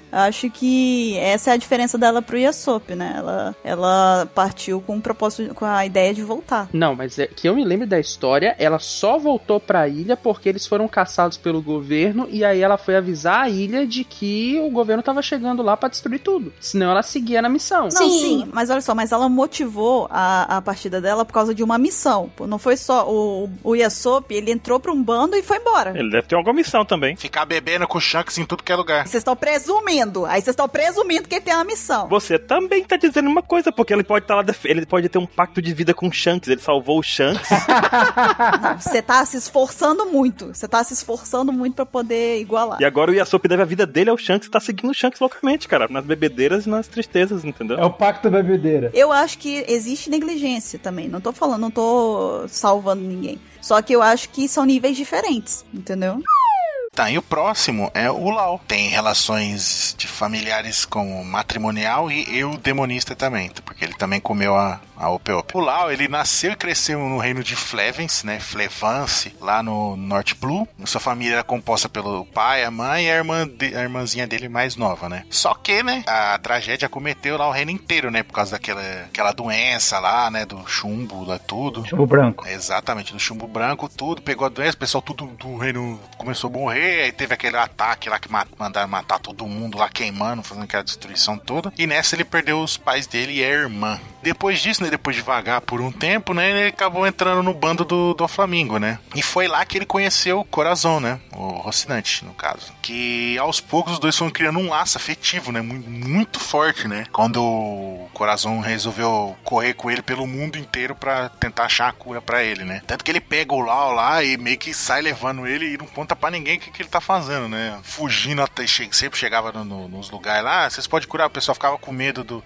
da doença do Lau lá, ele tacava fogo no hospital inteiro, explodia o hospital todo e ia pra outro lugar, né? Tudo aquilo que a gente viu no flashback dele, né? E foi o Corazon ali que moldou, né, fortemente o caráter do, do Lau ali, né? Depois que ele perdeu os pais, né? E foi nessa hora que o Lau reencontrou uma família, né? Com, por causa, desde a época que ele perdeu os pais lá em, em Flevance, né? No incidente. Uhum, Então, daí que ele teve essa família por, por convívio, né? Por esse convívio com o Corazon. uhum. E aí você vai falar, ah, mas os pais dele não. É como, como a gente já falou, né? Que o Lau, ele não, ele perdeu esse contato com os pais, né? Que é aquela família matrimonial do pai e da mãe dele, por causa do- da tragédia que aconteceu lá no reino dele, né? Por isso que ele teve essa ausência da família, entre aspas, tradicional. Não dá pra culpar por negligência quando vai uma galera matar todo mundo, né? É um pouco difícil. Pois é. É, exatamente. E ele vivia feliz com a família dele. Sim, os pais sim. deles eram ótimos pais, né? O pai dele que era o médico, a mãe que Ele tá- até seguiu a profissão do pai e tudo mais. Isso, é o que inspirou ele, inclusive. E esse daí é até um caso que a gente pode usar pra poder comparar com do Ace, de que nesse aqui é matrimonial, porque ele conviveu com os pais embora eles tenham falecido. O do Ace ele nunca chegou a conviver. Precisamente. E falando do LoL, nós temos também, claro, o Rocinante e o Doflamingo, que eles têm uma estrutura mais matrimonial, anaparental por um tempo, e eudemonista também. Que o Rocinante e o Doflamingo, eles vieram da família de Denilbitos, o Don Quixote, Don Quixote, whatever, Don Quixote homem e sua mulher, no entanto, eram diferentes, né, pregando uma vida simples em meio às outras pessoas que não eram da nobreza. Eles eram gente boa. Nem todo Terrubito é babaca. só esses que não eram. Só esses que não eram. Até então na história, só eles foram legais. É, É porque os outros não sobraram pra você contar a história, né? Não sobreviveram. E os Nefertari. É, E os Nevertari também, é. Não quiseram se misturar a gentalha. mas Nefertari não era Tenrubito. Mas não quiseram se juntar a gentalha. É, Eles poderiam ter se tornado Tenrubito, mas nem, nem chegaram a esse ponto. E a mãe do, do Flamengo e Rocinante faleceu em decorrência de uma doença, né? Enquanto isso, Homem, do Flamingo e o Rocinante sofreram represálias das pessoas por serem Tenryubitos, né? Porque eles chegaram lá. E aí, galera, tudo bem? Tranquilo? Não sei o que. Vamos comprar aqui uma coisinha na feira. Não, não tá tudo bem, não. É, não tá, não tá. Eles receberam a fúria, né, cara? Receberam o peso do martelo. E aí.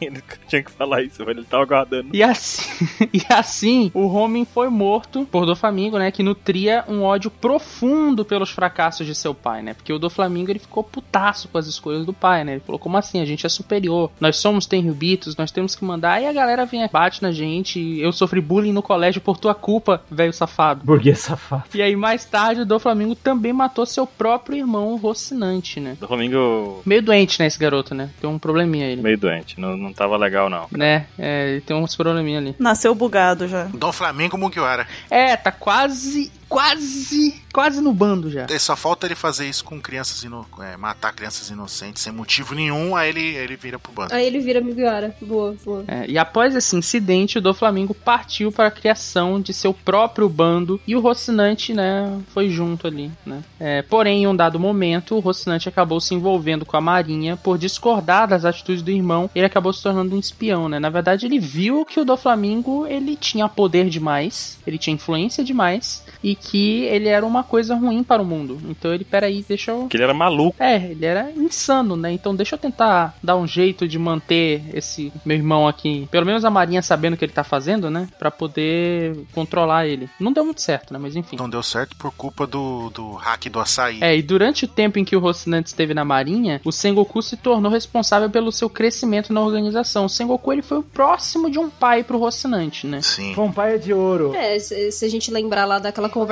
que ele teve com o Ló no fim, É, meio que ele considerou co- como um filho, né? E a ausência dos pais do Flamengo e Rocinante se deram por conta de seus falecimentos, né? A gente sabe que a ausência do pai exclusivamente, da mãe foi por uma tragédia, doença, mas do pai foi porque o do Flamengo é um maluco, né? Eu não quero ter pai, tô bem assim. Assassinato. pois é, ele escolheu não quero ter pai. Então, Não, ele simplesmente não matou o pai dele. Matou o pai dele, né? Que já é uma coisa atroz. Aí arrancou a cabeça do pai dele, foi até lá Marivia falar aqui, ó. Posso voltar a ser Tenryubito? A pessoa falou, não. Ele, vocês estão tudo fodido, então. Errou. Que loucura. Do Flamengo não tinha problema desde criança, velho. O, o, do o do Flamengo tirou a cabeça do pai, levou pra Fandom e falou: Posso ser Mugiwara? Aí Ele, sim, sim, sim. Hein, só lembrando que no caso do Rocinante do Flamingo, que a gente falou matrimonial, anaparental e eu demonista, o anaparental aqui, só lembrando, é que eles ficaram um tempo sendo só eles dois, os dois irmãos vivendo por conta própria. Sem paz, né? Exatamente. É, e no caso do Rocinante, a, na- a eu demonista foi a relação dele com o Lau e com o Sengoku, e do, do Flamingo com a família Don Quixote, né? Exato. Exatamente. Perfeito. Que a gente até vai falar logo mais, mais pra frente, vamos entrar aí nesse. Tiveram aí vários aspectos de família, cara. Muito complexo. Torna a pessoa mais complexa ainda, né? Se a gente parar de pensar nisso. Passar por vários círculos de família aí diferentes. E a gente tá vendo isso do Ana Parental e, na verdade, o One Piece mostra pra gente vários, vários tipos de família, né? Com várias formações. Ana Parental, como agora a gente acabou de falar do Rostante do Flamingo, a gente tem outros exemplos também, que são justamente crianças que crescem sem os pais e tem que se juntar e enfrentar o que vier da vida, né, cara? A gente tem um exemplo bem forte que é da Hancock, a Sandersonia e a Marigold, que é Ana Parental, justamente porque é, as três foram escravizadas durante algum tempo pelos Teriumbitos. E aí, durante uma invasão comandada pelo Fischer Tiger e os Piratas do Sol, que as três conseguiram escapar e aí foram pra Amazon Lily e, a jun- juntas elas cresceram e formaram o exército das Amazonas e criaram os piratas, as piratas Cuja e tudo mais. Mas assim, durante muito tempo foram só as três e elas eram uma família ali. Então é um ótimo exemplo pra isso, realmente.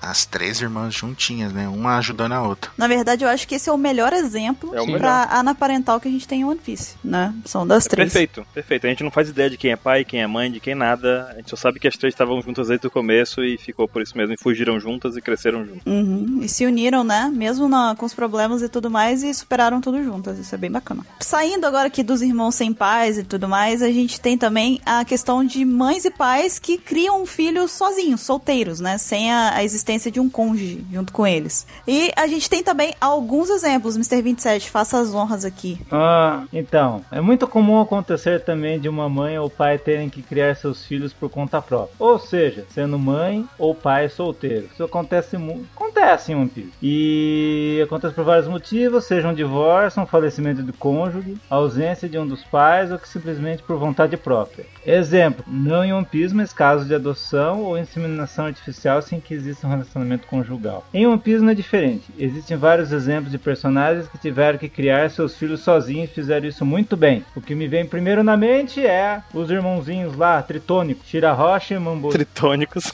Mamboshi, Fukaboshi e Ryuboshi. Mambo, mambo. Ai, que personagem chato. Matrimonial monoparental. Uhum. Eles são filhos do rei Netune e da rainha Otohime. Foram criados pelos dois até uma certa idade. Porém, após o assassinato de Otohime cometido pelo, pelo poderoso Rod Jones, Próximo Mugiwara. Caramba, velho. Vamos, vamos terminar aqui com um bando cheio, hein? O vilão mais forte de One Piece O Oda falou que tem que ter um tritão no bando, então é o Rod Jones. é o Jones. Que, que- não, Não, matou pessoas inocentes e queria destruir o reino inteiro. Usou drogas. É ótimo exemplo a ter na, na história, né? e o rei tritônico, Neptune se tornou responsável por todo o crescimento de seus filhos, treinando-os, educando-os e protegendo-os, além de ter obrigações de um rei. Otohime nunca deixou de ser lembrada e querida por sua família, pois a tragédia também os ensinou a serem tritões melhores, já que Otohime pregava a tolerância entre raças, humanos e tritões, em uma época conturbada. Agora vamos combinar que o treinamento que o pai fez com eles não deu muito efeito, né? Mambo, Mambo tá aí pra contar, né? O treinamento que ele deu, né? Solaridó. É, que eles não são muito fortinhos, né? Não conseguiam nem ganhar, nem ganhar do, John, do Rod Jones, né? Imagina, só tô Hadouken. Solta Hadouken. Solta Hadouken, Rio. Não, eles ganharam, ganharam. Só que o Rod Jones, né? Usou o Whey Protein lá e ficou mais fortão. O cara que usava as drogas ilícitas. Eles ganharam, eles deram um cacete no bando do Rod Jones. Aí eles usaram a energia lá do Mega Man lá e voltou, atacou de novo. Usaram a água da vida lá. É a água sagrada do Mestre Karim.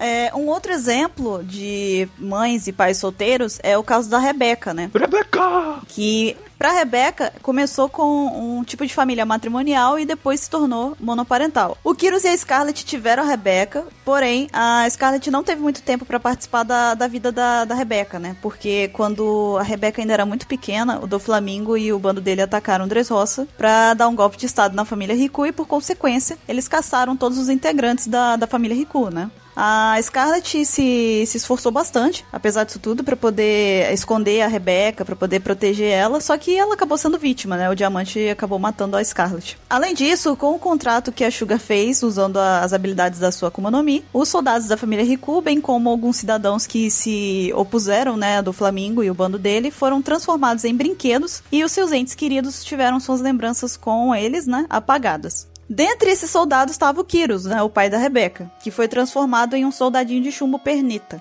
Mesmo assim, o Kyrus permaneceu próximo a Rebeca durante sua vida, treinando-a e influenciando em seu crescimento. Após finalmente voltar a ser humano, é, Rebeca recuperou as lembranças dela e os dois puderam voltar a conviver juntos, né, como pai e filha, só que agora com o Kyrus sendo humano. Curiosamente, essa relação ela é monoparental para o Kyrus. Pra Rebeca, ela é o demonista, porque ela se apegou com o seu soldado por afetividade, não por parentesco. Sim. É verdade, é verdade. Na verdade, se você for parar pra pensar, ela é o demonista por um te- determinado período de tempo. Porque depois que ela sabe que ele é pai dela, ela Vira monoparental. com um conjunto para ser monoparental. É, exatamente. Na verdade, nunca deixou de ser monoparental. Só na pra Rebeca, se ela soubesse definição, ela não sabia que era o pai. Ela só não sabia que era monoparental. É. Mas o Kyrus foi um paizão, cara. Cara, na, na dificuldade extrema, ele tava lá do lado dela. Não... Uhum. Imagina pra ele, né? Lembrar das coisas com a filha e a filha não saber nem quem ele era. Ele podia fazer um curso, né, pro Yasop e tudo mais. Fazer uma palestra. Não, o Kyrus tem que chegar na cara do Yasop e dar um tapa na cara. dele. Você não é pai. Você é moleque! tá, bate na cara dele. Você é moleque, porra! É você que financia essa merda. Eu acho que eu errei. Né, Ele dá um tapa na cara do Yasop e fala: Eu criei minha filha sem uma perna em, em forma de brinquedo. Exato. Aí o Yasop, não, mas eu tava bebendo, eu tava bebendo, eu não consegui. Ele, ah, cara, mas é a vida pirata. Tava viajando com o Shanks pra lá e pra cá, bebendo, tudo que é lugar. Olha o Shanks em mau exemplo, hein, Baruch? Cara, eu não vou. Eu, eu adoro, não.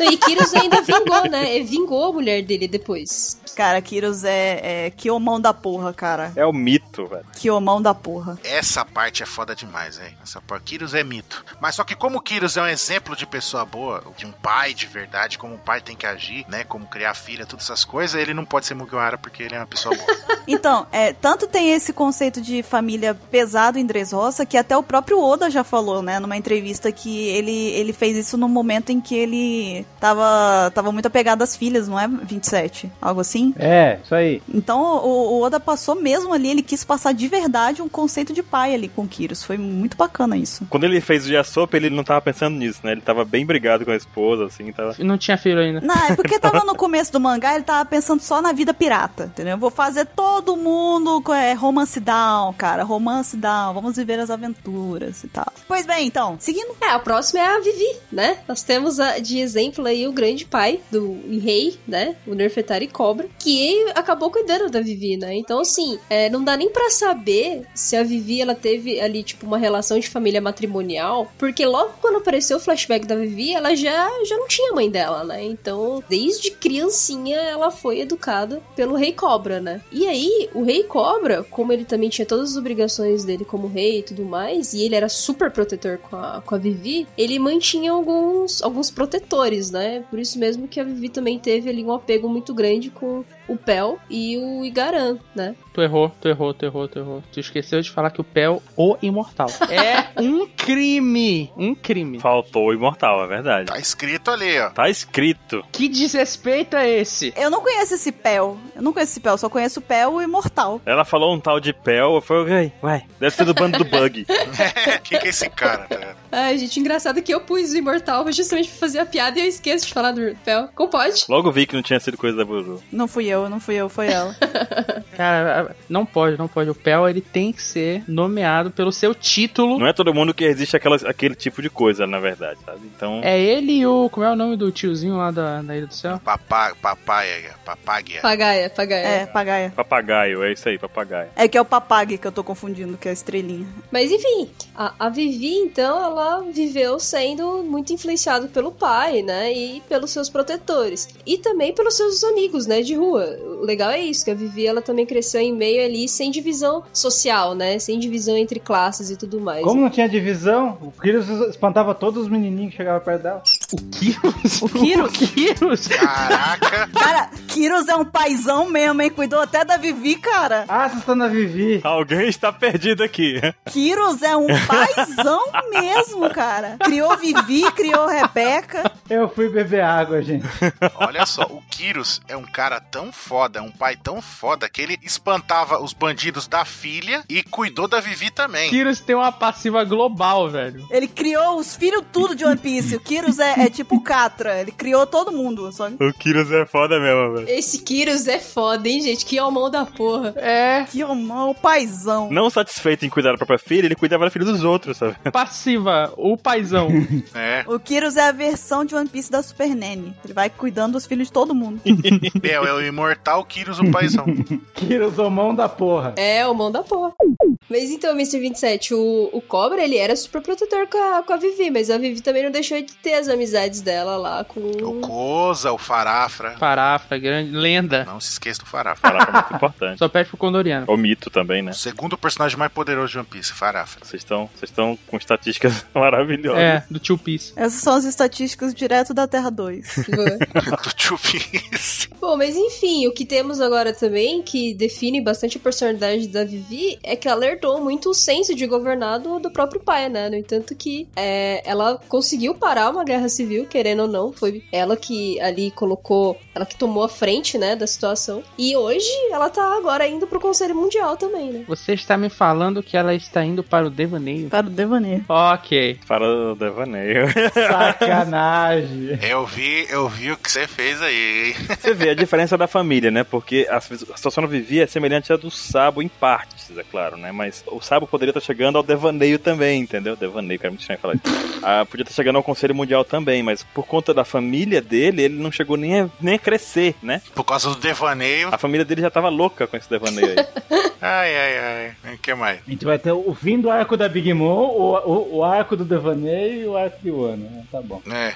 ah, é. Não, mas seguindo aqui, né? E outro conceito que a gente não falou aqui, que a gente viu um- uma pitada só, né? É os pais adotivos, né? Que às vezes uma família pode se formar pelo acaso, né? Em One Piece a gente já viu isso várias vezes também, né? Crianças, né, foram adotadas, né? Por causa que vivendo numa situação precária, tudo, né? Ou de grande risco, e acabaram, né? Vivendo juntos, né? Formando a família, né? E uma sem ter, sem ter relação com a outra, né? Por exemplo, o caso da Nami e da Nojiko, né? Que tem o caso de família, como no caso monoparental e eu demonista, né? Quanto a Beromero tava numa missão da Marinha, na época que ela se alistou na Marinha, tudo, né? Ela acabou encontrando, né? Foi salva, né? Como a gente falou lá no cast lá, ela foi salva pela Nojiko e pela o, risinho da Nami, né? Quando era bebezinho, né? Ela encontrou uma, uma salvou a outra e vice-versa, né? Elas se salvaram ali, né? E tanto que ela pegou e trouxe as duas, falou: vou criar essas duas crianças, né? Como minhas filhas, né? Tanto que ela, quando ela voltou, tudo, ela ficou desesperada lá, que, que ela, estava doente e tudo, né? E acabou salvando elas e criando elas ali por, por um tempo, né? E a Bermer sempre mostrava um bom humor, né? Com, a- com as suas, suas duas filhas adotivas, né? Mesmo quando elas aprontavam, igual a gente falou também, quando a Nami lá quis roubar o livro lá da biblioteca lá, ela fala, ah, pega nada não, não sei o que, zoando com o Genzo, flertando com ele e tudo, né, deixando ele todo constrangido. Só que, né, ela não tolerava é, de forma alguma que alguém dissesse, ela não aceitava de jeito nenhum, né, que a Nami e a Nojiko não eram filhas dela, né. Inclusive foi isso que acabou sendo a sentença de morte dela, né, ela preferiu morrer, sacrificar a vida dela do que dizer que elas não eram filhas dela, que ela não tinha filhas, né, porque pra ela, é, é, a Nami e a Nojiko eram suas filhas mesmo, então ela deu a vida pelas suas filhas, mostrando que uma mãe de verdade é, apostaria a sua própria vida pra proteger a vida dos filhos, né. A Bela Méria é o melhor exemplo pro tipo de família quando não existe laços sanguíneos. Exatamente. A Bela Méria é o melhor exemplo que tem. E eu digo mais, a Bela Méria é o equivalente feminino do Kyros. Eu ia falar isso também. Eu queria chipar os dois, sabe? Vamos chipar. Que mãezona da porra, cara. Mãezona da porra. Imagina um- uma família com o Kyros como pai e a Bela Mary como mãe. Pô, Cara, sucesso. Seria loucura, cara. Sucesso, cara. Não tem como dar errado. Seria legal, seria legal. Eu fico imaginando a Bermer batendo no Kyros, né? Pro Kyros fazendo atrapalhada lá. Eu não posso tocar minhas filhas. Eu prefiro ela com o Rocinante. Olha aí, com o Rostante seria legal também. O Rostante era doidão, mas era. Esse aí vai virar o Three Piece. E os dois são marinheiros. Olha, é verdade, olha aí. Nossa. Ah, imagina, imagina a família. O Kyros, pai, Bermer, mãe e o Rocinante com o tiozão zoeiro.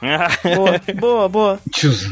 E além dessa, desse exemplo, né, de famílias é, com os pais adotivos, né, o caso da Nami no Jiko, né, e a Belemer, a gente tem também as famílias compostas por membros de diferentes raças ou espécies. Lembrando que raça e espécie One Piece dá pra dar uma separação muito grande, né, muito maior do que a gente tem no nosso mundo real, né, aqui é o que a gente mais tem de próximo é a diferenciação em cor de pele, que é tipo uma fração mínima do código genético. Então, em One Piece a gente tem um isso bem mais claro, Uhum. o One Piece ele mostra também como uma família pode surgir em meio a indivíduos de várias espécies e raças diferentes, sem qualquer distinção ou diferenciação de tratamento por conta disso, né? Como, por exemplo, o caso do Frank, né? Do Cutiflam, né? Como ele era chamado antigamente. É um excelente nome se parar pra pensar, né? Cutiflam, que maravilha. O caso dele é um caso de matrimonial e eudemonista, né? Significa que um dia ele vai ter a. É um foreshadowing. É, é um Com foreshadowing. certeza, certamente. Ele já tem, na verdade, a gente é que não sabe ainda, pô. Frank ele foi parar em Water 7 depois de ter sido expulso por seus pais piratas, né? E ao ser resgatado por Tom Sam, né, o Frank, na época com o nome de Cutty Flam, ele foi morar com o Tritão. Então aí já formou uma família de espécies diferentes. E o Tom Sam já possuía também uma família formada pela Kokoro, que era uma sereia, já não é uma tritã, né? E o Iceberg, que é um humano. E o Yokozuna, que é um sapo. É, tinha o Yokozuna também, é verdade. que eles também estavam sob os cuidados do Tom, né? E a partir daí, os quatro ou cinco com o Yokozuna, né? Eles começaram a viver juntos e chegaram a construir um trem marítimo. Essa é uma família que dá pra usar de exemplo de como o Oda meio que tenta quebrar um pouco isso de preconceito e tal, de diferenciação, né? De, de espécies e tudo mais. Tu vê que tem uma família aí com, com um tritão, com sereia, com um humano e um sapo de brinde, né? Uhum. E um tarado. E um tarada. Inclusive, tem até uma coisa que eu queria trazer aqui que eu tava pensando que no nosso no nosso mundo é complicado de tu falar de raças diferentes, já que é o máximo de diferenciação que a gente vai ter, caso cor de pele e coisa assim. É, porque a gente não tem outra raça. É. Essa raça só tem a raça humana, não tem divisão. Mas Uma pergunta pra vocês aqui. Será que dá pra considerar cão da família também? Com certeza. Inclusive, a gente tem até um exemplo lá embaixo sobre isso. Esqueceram do Yokozuna aí, ó. O Yokozuna é um bicho também. Foi aí. a Paloma que fica aí com essas discriminações. Caraca! Eita porra! Eita, gente, que gratuito do nada. Pá, me deu um pá aqui, ó. Eu fui lá e pá nela. O Caio, além disso, além de tudo isso, a gente também pode pensar que a Kokoro depois ela cuidou de uma outra menininha, que é a Timini, né? Sim. A neta dela. Que meio que, que se tornaram também uma família e tem o, o coelho lá também, que eu esqueci o nome. O Gombe. Que ele faz assim. Isso. É o caso de uma família em que a avó cuida, né, da- do neto. Sim. Isso. Como que faz, Paloma? Então quer dizer que o Mr. 27 é um coelho, então? Vai. Pode ser. Ah! Não é, não é panda? Qual que é o barulho de um panda? É o 27 falando. Ele é um panda com cara de cachorro que imita um coelho. Pode ser. Ah, tá. O barulho de um panda é. Oi! Ei, É, é assim mesmo. Não, não, não. De um cachorro que acha que é um panda. Mas é humano. É tipo Chaves. Eita. É. Então, só explicando que a gente colocou aqui como matrimonial porque o, o Frank, ele teve a presença da Kokoro e do Tonsan fazendo papel de pai e mãe. Então, por conta disso, matrimonial, ok? Sim. Ok. Ok, ok. Então, próximo. Ok. Tem um outro exemplo também da- do, de raças diferentes, espécies e tudo mais, que é o do caso do Chopper. Nosso amigo Tony Tony Chopper, ele... Como é que é? Johnny Johnny Chopper? Tony Tony Chopper. O que que foi isso?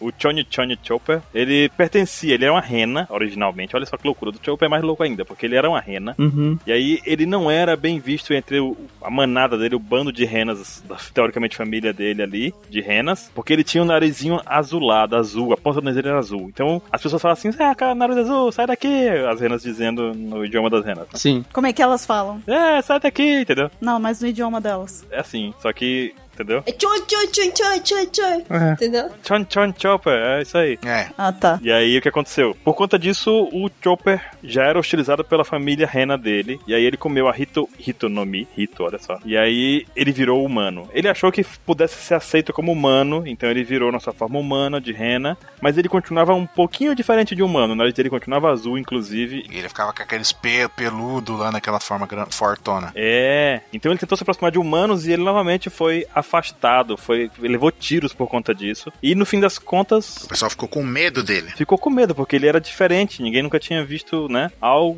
alguém que nem o Chopper. Ele era um monstro. Virou um monstro, né, cara? A famosa lenda do pé grande lá e ele lá no meio, né? Exatamente. É primeiro Rudolph, depois Pé Grande. É, foi dois em um, cara. E o que aconteceu depois disso foi que ele percebeu que não se encaixava em nenhum lugar. Ele não podia ficar com humanos, não podia ficar com as renas, mas Dr. Hiluruk apareceu lá, levou o Chopper pra casa, cuidou dele, decidiu adotar o Chopper. O Chopper ainda é uma, ainda hoje ele é uma criança na minha, na minha visão. Uhum. E depois disso, com o Hiluruk, o Chopper foi descobrir o que, que era uma família de verdade, o que, que era que receber aquele cuidado, receber aquela preocupação pelo Hil- Hiluruk, que inclusive ensinou tudo a ele, assim, não ensinou tudo, ele ensinou muita coisa a ele. E daí ele conheceu a doutora Kureha, que também ficou, faz parte da família do Chopper, né? É, se for ver, é, é o pai, né? E a mãe do, do Chopper, né? Exatamente. Uhum. E o Dr. Hiluruk morreu, porém a doutora Kureha continuou os ensinamentos e hoje o Chopper é médico graças a, justamente a, a essa família que não é nada convencional, né? Nem um pouco. Ah, nem um pouco, porque nem a Kureha e o Hiluluk não eram um casal, começa daí, né?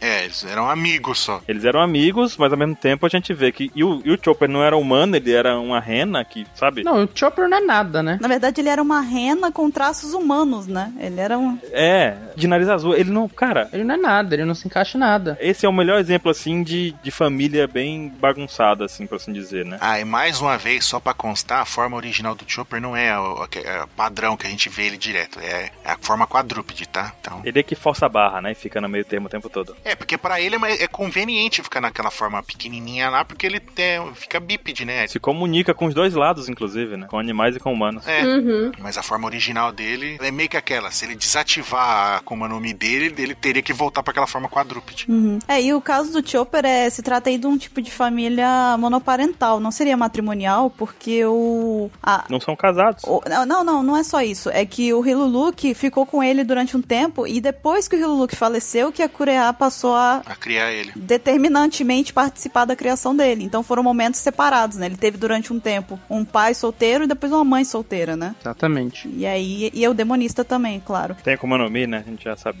Tem do- do- da, da aparência de monstro também, né? Que o pessoal chama. Enfim, uma coisa também que Baruch falou aqui que é importante, que talvez algumas pessoas podem depois questionar, o Chopper, ele foi adotado pelo Hiluluk, então ele também entra no tipo de família de pais adotivos. Perfeito. A gente separou aqui como raça porque é um exemplo melhor de raça, mas não quer dizer que por conta disso ele também não se encaixa naquele exemplo de adotivo. Eles não têm elo sanguíneo nenhum. Uhum. Até porque é uma rena, né? Porque ele é um bicho, né? E os outros são seres humanos. Ah, Exatamente. E dentro dos tipos de família também, existem famílias, porque a gente tem aquelas famílias que têm um bom convívio, as famílias em que não teve o pai presente e tudo mais, mas também tem aquelas em que tá as pessoas juntas, mas existe um conflito, né? Famílias excessivamente é, conflituosas. E não- isso, na verdade, não tem nada mais comum do que uma briga ou outra entre membros de família, né? Afinal, quem tem irmão, assim, por exemplo, duvido que nunca saiu nos tapas com o irmão mais velho, ou nunca ficou de castigo porque brigou com eles, ou nunca se desentendeu com o pai e com a mãe, isso é completamente natural. Como eu falei, né? Encontro de família.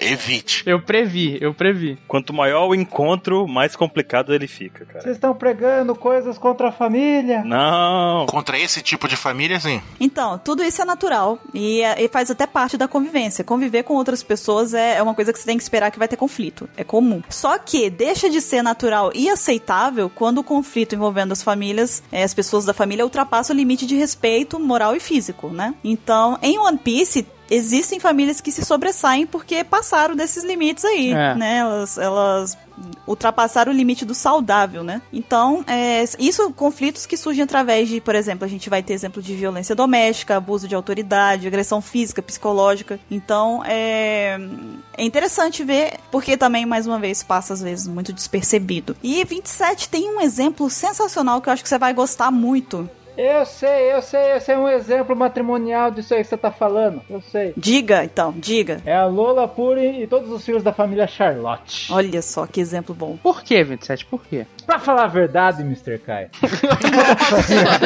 A gente tá numa tribuna. Essa foi boa, ele bateu até a mão assim no. no... Sensacional. Eu imaginei o 27 batendo a mão assim, pra falar a verdade, Mr. Caio. Esteja rendido, Mr. Caio. Não, e apontando, né? E apontando depois. Everyone, toda a família de Charlotte Lilling, mais conhecida como Big Moon, é conturbada, pois existe um controle máximo por parte da Big Moon sobre seus filhos. Ao mesmo tempo que ela parece demonstrar grande apego aos seus filhos, ela se mostra intolerante e age com a mão de ferro ou mão de Prometeus para qualquer membro de sua família que for contra a sua vontade. Inclusive, Big Moon já atacou um de seus filhos. Eu acho que ainda tá vivo. Eu acho que morreu. Persegue aqueles que optarem por serem livres, como a Lola, tadinha da Lola, e sempre promoveu casamentos políticos, usando seus filhos como moeda de troca. É assim que ela consegue maior poderio bélico, territorial e de influência. Uhum. Hum, é uma máfia. Ao mesmo tempo, a Big Moon também promove a diversidade de raças, tendo se casado com o maior número de raças diferentes possíveis. Ela foi a Catra. Até nisso existe um forte interesse próprio, uma vez que Big Moon usa sua filha Purin não apenas para se casar com um dos Smokes, mas também para tirar vantagem de sua origem mestiça com a tribo dos Três Olhos. Isso para tentar despertar um poder de ouvir todas as coisas. Tcham. E olha só, hein, que família saudável. Né? Que convivência maravilhosa crescer aí dentro dessa família. Outra coisa interessante também, que a gente usou até, eu tava, acabei de falar do Chopper se encaixar na questão adotiva, a família da Big Mom também se encaixa dentro da família que, que é de raças diferentes. Sim. É um exemplo maravilhoso disso, inclusive. Sim. Só que também é um exemplo muito bom de conflito familiar, né? Então, É, pois é. De como não fazer, né, na verdade. Não, inclusive, ela chegou a matar um dos seus filhos, né? Aquele que era mais velho, que tentou impedir. Ele tá vivo. É, é, é One Piece, né? há controvérsias, né? Há controvérsias. A morte ainda não foi confirmada, mas. Ninguém morre em One Piece. Mas. O Ace tá aí pra contar a história. Não saiu, não saiu obituário, não tem confirmação. É, né? E assim, tem, tem filhas que gostam muito ali da Big Mom, estão ali muito presentes e tudo mais. Só que, cara, a gente também eh, dá, dá para lembrar do capítulo recente que um dos filhos ele deixou de falar a verdade por medo de ser Punido. isso, exato. O ópera, né? Por medo de ser punido. Assim, ah, não, os Mugiwaras não escaparam, não aconteceu nada, o Jinbe não apareceu por lá. A relação de muitos filhos dela é mais de temer a mãe do que necessariamente ser de afeto. Respeito, né? É. É mais de medo que respeito, na verdade. É, é temer, né? É diferente do Barba Branca, que o Barba Branca todo mundo tava lá com ele por respeito. É. Uhum. Era uma família realmente formada por respeito. No caso do irmão, realmente é formada por medo, nada mais. E mantida, formada e mantida por medo, né? É, outro exemplo é o do Helmepo, né? Que vem aí de um tipo de família monoparental. Porque o Morgan, né? O capitão da, da marinha lá em Shellstown, ele é pai do, do Helmepo e ele era extremamente agressivo, não só com os subordinados dele, mas também com o Helmepo. Ele chegou, inclusive, a repreender o Helmepo tanto que ele já ele partia pra agressão física, né? Ele espancava se precisasse o próprio filho dele, se fosse pra poder disciplinar ele. Então é conselho tutelar aí batendo na porta do, do Morgan, né? Porque tá perigoso. Tanto é que o Helmepo preferiu ir embora, né? E partir pra junto do Kobe lá pra treinar e tudo mais e largou, largou de mão esse negócio aí. Nem seguiu o pai dele depois que deu aquelas tretas todas lá em Shellstown. Foi e seguiu outro rumo. Não defendeu nem nada. É, não quis nem saber, então. Helmep também não era nenhum exemplo, né? Uhum, também. Melhorou, né? É, tomou rumo, né? Deve ter tomado muita caruca, muita caruca do, do Garp. É, exatamente.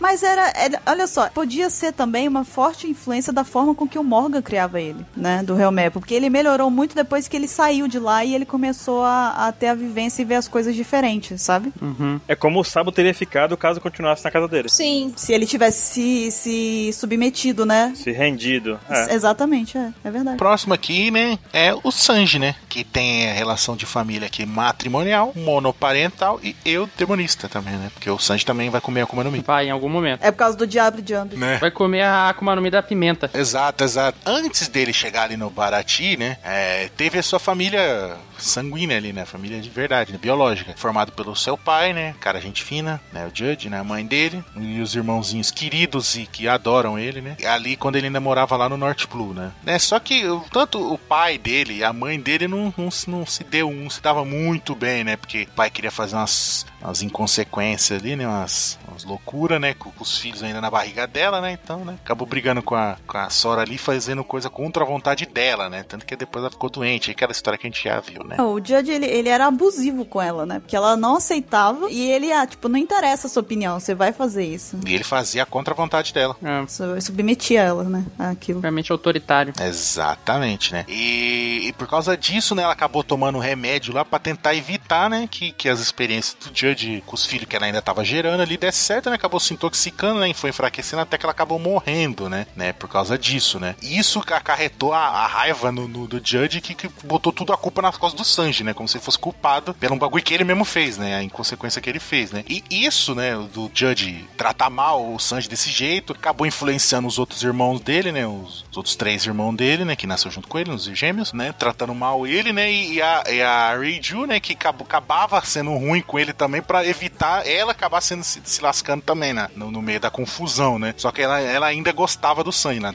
Ajudava ele, fazia os curativos nele, que a gente viu lá no flashback tudo, né? né? E após essa confusão toda lá, que ele acabou sendo preso, com a máscara, aquela, tudo, aquela coisa toda, né? A Reiju ajuda ele a fugir lá, né? E tanto que é, da, da cela ele foge e acaba parando no navio do. naquele navio restaurante lá, tudo, começa a viver com aqueles cozinheiros, até quando o Zef ataca o navio lá, tudo pra roubar o navio, e aí acontece a história do Baratie que a gente conhece, né? Com aquele naufrágio, tudo, ele fica naquela, na ilha lá com o Zef, tudo, o Zef come a própria perna pra deixar toda a comida pro Sanji, né? Tanto que o Sanji fica aquele débito eterno, né, com, com o Zef, né? Que criou ele, que salvou a vida dele, né? Aquele período que eles ficaram sem comida, tudo, e acabou criando ele depois, né? Até a época adulta dele, né? Quando ele entra no bando do Luffy. E aquela coisa, né? Se o Kyrus é um bom pai, o Judge é o cara que tá do outro lado, né? No extremo. Pior pai possível. Porque o Judge, ele não só prendeu o Sandy, como ele botou uma máscara de ferro nele, botou ele lá numa cela, lá no fundo, no subsolo do negócio, deu ele como morto. Quando ele conseguiu fugir, ele ainda pegou e falou assim: Você tá fazendo um favor pra mim, porque eu sei que você vai morrer logo mais lá no mar, você não vai sobreviver e eu não, eu não quero te matar, então você, você indo e morrendo por um acaso vai ser um favor pra mim. E até hoje, ele fala pro Sandy, vendo o Sandy lá todo cresceu, ficou forte e tudo mais, ele ainda assim, ele, não, ele já deixou muito claro que não considera o, Sanji filho dele. Exatamente, que ele é um fracasso. É porque o, pro Judge, como cientista, ele não leva nenhum dos filhos como filho, ele leva o filho como experimento. Exatamente, por isso que o Judge é um candidato a ser Mugiwara. Caramba, velho. ok, ok. Eu tô seguindo a lógica de um pessoal que tem aí, ué. Não, eu tô concordando com a lógica, tá correta. Uma coisa só que me deixa muito triste é que no anime teve aquela pequena mudança na questão de quando o Zef perdeu a perna, né? Porque aquilo adiciona muito ao peso do Zef, né? Com certeza. O Zef fez um sacrifício gigantesco no mangá para se manter vivo, né? Deu toda a comida pro Sanji, consumiu a própria perna para poder permitir que isso acontecesse, né? Que, que os ambos saíssem vivos.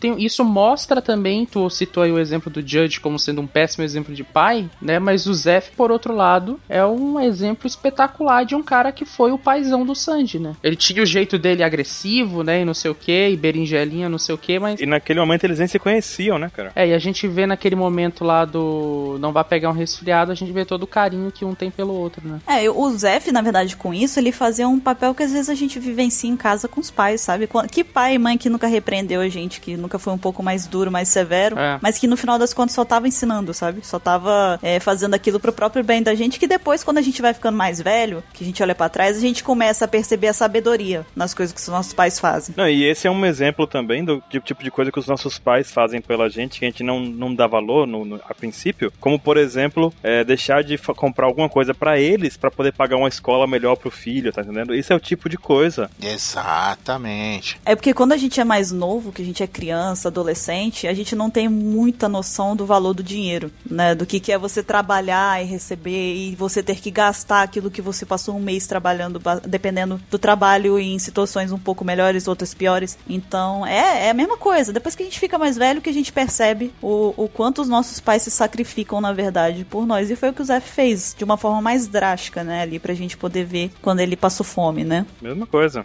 mas que não deixa de ser extremamente aplicável pra nossa vida. E outra coisa, o Zef, se você, olha só que coisa louca. O Zef foi o cara que moldou o caráter do Sanji em relação à forma com que ele lida com as mulheres. Porque se ele tivesse ido seguir o pai dele, olha o que, que o pai dele fez com a mãe do Sanji, sabe? O Sanji podia ter se tornado um, um tremendo filho da mãe, sabe? Pra, com, com as mulheres. E ele, pelo contrário, virou um cavalheiro, né? O cavaleiro daqueles que é até raro, né? De encontrar o extremo, né? É. Tarado. É, embora seja tarado, mas ele respeita pra caramba, né? Sim. As mulheres. Então, isso é. O Sanji, de- ele mostra como é amar uma mulher. Ele ama as mulheres. Tanto que ele respeita muito elas, né? Então, isso é muito bacana. E o Zef também pode dar uns ensinamentos pro Yasop, né? Também. Porque ele deixou de ser pirata pra cuidar do Sanji. É. E não era nem filho dele. Cara, o Yasop tá aqui, tá no ranking, ele e o Dragon. O Dragon vocês ainda tentaram defender, mas o Yasop, E só tá demais, cara. A gente pode mudar o nome desse cast para Uma Aula para Yasop. pode ser, cara. Eu, eu voto em deixar pelo menos o subtítulo dele. Como não se tornar o Yasop na vida? Com o professor Kiros. É. Com o professor Kiras. Ou a gente pode chamar de não seja um Yasop na vida. Módulo 1, Kyros. Módulo 2, Belemere. Aí por aí vai. Zef. É. Tom San vai falando os exemplos positivos, né? E além disso, a gente tem também aqui um exemplo, alguns exemplos, né, de família fraternal, né? Em que há casos em que uma família se forma por, por pessoas que não possuem relação sanguínea, seja por admiração, seja por escolha, ou até mesmo por acontecimentos da vida. A vida é o que mais causa isso daí. E é aqui que recai exemplos de grandes amigos que se tornam únicos e se transformam em uma família, né? Em um familiar, numa espécie de irmandade, né? É, amigos que se tornam irmãos naturalmente, ou uma mãe de um amigo que você considera uma tia biológica, por exemplo, né? Uhum. É, que você tem aquele seu amigão lá que você vai sempre na casa dele e chama, fica chamando a mãe dele de tia e tal. Não é só porque você chama ela de tia. Com o tempo, como você vai frequentando a casa daquela pessoa, ela passa a ser, de certa forma, sabe, uma tia de consideração sua. Então, Exatamente. Vou te dizer que eu tive uma tia de consideração que eu demorei anos pra descobrir que ela era tia de consideração. Porque pra mim ela era da família mesmo, assim, do tipo. Ela ia sempre lá, a gente sempre chamou de tia, sempre conversava, brincava. E, cara, quando eu descobri foi o quê? Como assim? Eu era pequeno ainda, né? Mas. o dia que falaram pro Baru que ele fez tipo tan, tan, tan, aquele fundo da Avenida Brasil, assim, sabe, preto e branco. Eu falei, o quê? Foi eu que perguntei, mas ela é irmã do. Perguntei pro meu pai, mas ela é sua irmã ou irmã da mamãe? Ele falou, não, Não, é amiga da família. Minha infância inteira foi com uma tia assim também. Ela morava umas, uns quatro lotes, uns quatro números pra um lado da rua. E eu vivia indo na casa dela. A filha dela vinha pra minha casa pra brincar comigo. E aí até um foi o que? Uns oito, nove anos foi assim. Não é difícil encontrar isso, né? Comigo também foi assim. Quando eu era criança, tinha um vizinho que a gente brincava bastante e ele tinha umas tias dele que moravam junto com ele na casa dele. Eram quatro tias. Uhum. Três ou quatro, agora eu não lembro se a outra também morava, mas enfim, eram três ou quatro. E elas acabaram virando minhas tias durante uns bons anos também, assim. Eu considerava elas tias biológicas mesmo, de família mesmo. Sim. Bem bacana. E a gente tem exemplo, né, Caio, disso em One Piece. De exemplo, a gente tem o Piratas Rumbar, né? Labum e o Crocus, né? Que seria uma família aí endemonista. Quem daí tem a Akuma no Mi? O Brook. Labum. Labum. Ela não consegue fazer nada na água. Ela fica parada boiando, né? É o poder dela, entendeu? Meu Deus. Ela comeu a Akuma no Mi da boia. Aham. É exatamente, exatamente. É o que ela faz. Ela é uma boia. Ela é aqueles tubarão de praia, não tem que as crianças compram assim na praia inflável pra você ficar nas ondas e tal. Já brinquei muito com isso. Exatamente, a Labum. E depois de serem seguidos incessantemente por uma baleia bebê, né? A Baby Labum. Os piratas Rumbar acabaram pegando um grande afeto com a pequena Labum. Durante muito tempo eles passaram por várias aventuras juntos, né? Com ela sempre fazendo aqueles barulhinhos dela lá. E desde festas e comemorações, ataques de piratas, né? Onde a Labum ajudou inclusive a salvar vários membros do bando, né? Que caíam na água e tal. E ela fazia o que podia ali. E mesmo que a Labum fosse uma baleia e sequer conseguisse se comunicar com os piratas Rumbar, existiu ali uma verdadeira amizade, né? E depois de ficar para trás, nos Cabos Gêmeos, a Labum esteve aos cuidados do Crocus, que acabou se apegando a ela, né? Chegando ao ponto de morar dentro dela, né? E ele adquiriu um papel de pai, né? E Labum continua esperando pela volta de seus companheiros piratas, assim como foi prometido. Tem um exemplo disso daí que não tá na lista aqui, mas eu queria dar, rapidinho. A gente tem um exemplo de animal assim com o Show Show. Sim. Sim, O dono dele e o prefeito. sim. Por um tempo, né, eles foram extremamente próximos. E na verdade, o, o Chuchu, ele é o exemplo mais próximo da gente, né? Exatamente. Todo mundo que tem um cachorrinho, um animal de estimação, vai se. Com certeza, quando tava assistindo essa parte, se identificou. Porque lembrou do próprio bichinho de estimação. Sabe o que, que é pior? O nome dele é Chuchu, mas eu falei Show porque da última vez o Baruch falou isso. O que que tem? Muita convivência em Caio. Toma cuidado. É, Ah, pode chamar ele de chuchu, show. Olha só, tem um, tem um cantor aqui na, na onde eu moro que o nome dele de, de, eh, de artista é Chuchu é Show. nossa. Assistiu muita Xuxa, ele não é show da Xuxa. Não seria tipo uma repetição, tipo Chuchu é show, tipo é o Chuchu é o Chuchu, que a gente chama de show show e Chuchu, né? Chuchu é show. É, Chuchu é show. Seria só, o- só o Chuchu mesmo. Sim. Show show. Uma coisa destacada aqui é que a gente não mencionou esse exemplo de fraternidade com o Chopper, porque o Chopper ele é capaz de se comunicar. Sim. Ele tem consciência, ele consegue conversar. Então ele tem raciocínio, né, de humano. Uhum. Por isso, a- o relacionamento é mais profundo do que o que profundo em tipos de você criar laços, de você conseguir trocar em vivências, trocar sentimentos de uma forma muito mais completa, né, do que acontece com a Labum, porque a Labum não sabe falar. Então, Conversa, vocês aqui, não- vocês aqui não entendem. é a mesma coisa do Ash com o Pikachu e a equipe Rocket com o Miau, né? Vocês aqui não entendem a Labum, fica dizendo. Tá bom, Baruch. Vai tocar tua flauta pra ela lá, vai. E os próprios Piratas Rumor também dá pra considerar, né? Eles eram banda ali que, meu, viveram até as últimas consequências. Né? É verdade. Entre os próprios piratas, né? Os piratas Rumba também. Então, falando ainda da de família fraternal, nós temos de novo o Frank. A gente vê o seguinte: o Frank, depois que o Tonsan foi condenado, foi culpado, melhor dizendo, né? Morreu. O Frank foi louco lá, o Catiflam, na verdade, foi lá louco tentar parar o trem do oceano. Acabou acontecendo aquele acidente todo. E ele voltou depois de anos como Frank. Ele era o Catiflam, morreu, na teoria, e voltou como Frank. Só que ele voltou e ele reuniu uma galera e criou a família Frank, a Frank Family, que era basicamente formado por pessoas fracassadas e perdedores que ele encontrava ali na região. E para conseguir dinheiro para essa galera toda, eles faziam desmanche de navios que tinha aquele cemitério de navios, né? Então eles faziam desmanches ali e também trabalhava como caçador de recompensa. Então o Frank conseguiu reunir essa galera toda. Eles passaram anos trabalhando junto. Todos os membros tinham uma, uma grande admiração pelo Frank, a gente viu isso no, no mangá. E porque o Frank, na verdade, salvou eles, tirou da rua e colocou eles num, num grupo. Ele, o Frank inseriu eles em um grupo maior, na família Frank, O né? Frank é aquele cara que abre uma escola de arte marcial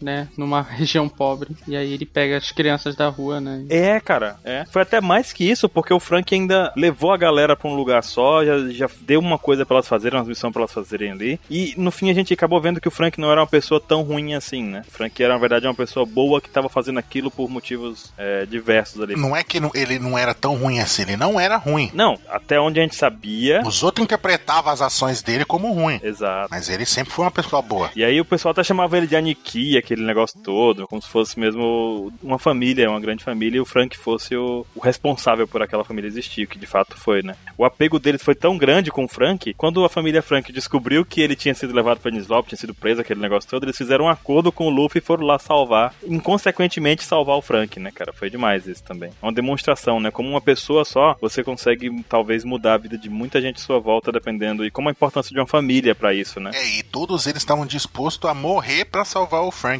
Cara, a importância de uma família, o que, que ela pode modificar nas pessoas é impressionante, velho. Uhum. E outra, olha, o maior exemplo, né, cara? Sem nenhuma relação sanguínea, gente. Tipo, eles. Todos eles. Era, eles já estavam adultos, sabe? Todos eles estavam adultos ali. O Frank pegou toda aquela galera, entendeu? São brothers. E Deu um a fazer, deu um grupo. Deu um rumo pra eles tomarem, né? No fim das contas, eles estavam desmanchando o navio que não era tão, meu Deus, que coisa louca. Era uma profissão. Era uma profissão, ele deu uma profissão pra eles. Sim. E com certeza ele ensinou a galera. É, no entanto que depois eles ficaram com o Iceberg, né? Eles foram pra Galela Company. É verdade. Sim. É, eles tinham tanto esse sentimento de irmandade que eles até se referiam ao Frank como Aniki, né? Sim, que é o irmãozão. Isso. E então, e o nome já era. O Oda já tava pronto pra esse cast aqui, né? Preparando a gente. Já, com certeza. Porque o nome já é Frank Family, né? É a família do Frank ali, família Frank. Com certeza. Isso aí, quando ele fez o arco, ele já deu um toque pra gente. Já falou, ó, Foi, o Apex Cast, ó. fica de olho aí. 2017. Vocês vão fazer isso aí. Aguarda até 2017, tá bom? Não faz agora, não. Uhum. Outro exemplo, 27. Tem um exemplo muito clássico, que todo mundo lembra. Qual? Da tríade? A tríade. Lá vem o 27 com os, os títulos. As três gaivotas.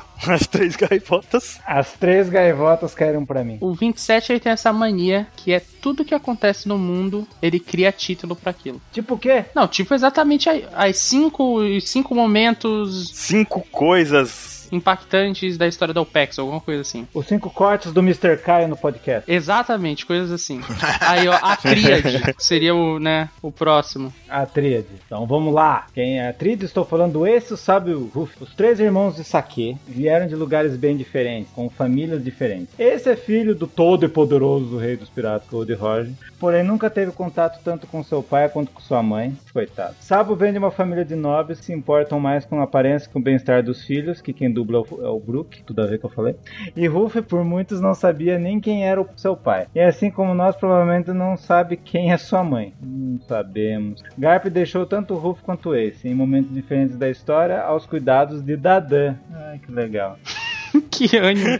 Ai, que legal. Esses comentários away dele são os melhores. A surpresa que ele mesmo tomou, né? Quando- É, ai, que legal. Esse Sabo eram amigos e assim que Ruff chegou à casa de Dadan, se esforçou muito tempo para ganhar a confiança dele. Juntos, os três criaram um forte laço de amizade e irmandade, tendo inclusive feito planos juntos, criando o próprio bando chamado os Piratas ASL, treinando diariamente. Para oficializar a relação de irmãos que os três compartilhavam entre si, fizeram um pacto de saque, hum, me lembra algo, que consiste em beber saque em copinhos chamados sakasuks. Akaino, você disse? Akaino? Não sei. Copinhos chamados Akaino. É, é aquela relação que a gente fez quando fez o cast falando isso daí. Aquilo que os uniu. Que, que é, um- uma coisa que uniu eles acabou separando eles. Sim. Está tá dizendo que os copinhos de saque pro japonês se chama sakasuki. É isso. É isso. Sim. Ou Akaino, em grego. É, a Kaino também pode ser. Em grego, em grego é Akaino. Não, só Sakazuki, só. Em grego é foda. Ninguém. O laço de irmandade entre os três é tão forte que Ruff sempre se referia a esse como seu irmão no começo da história. E Sabo recentemente também se referiu a Ruff como seu irmãozinho.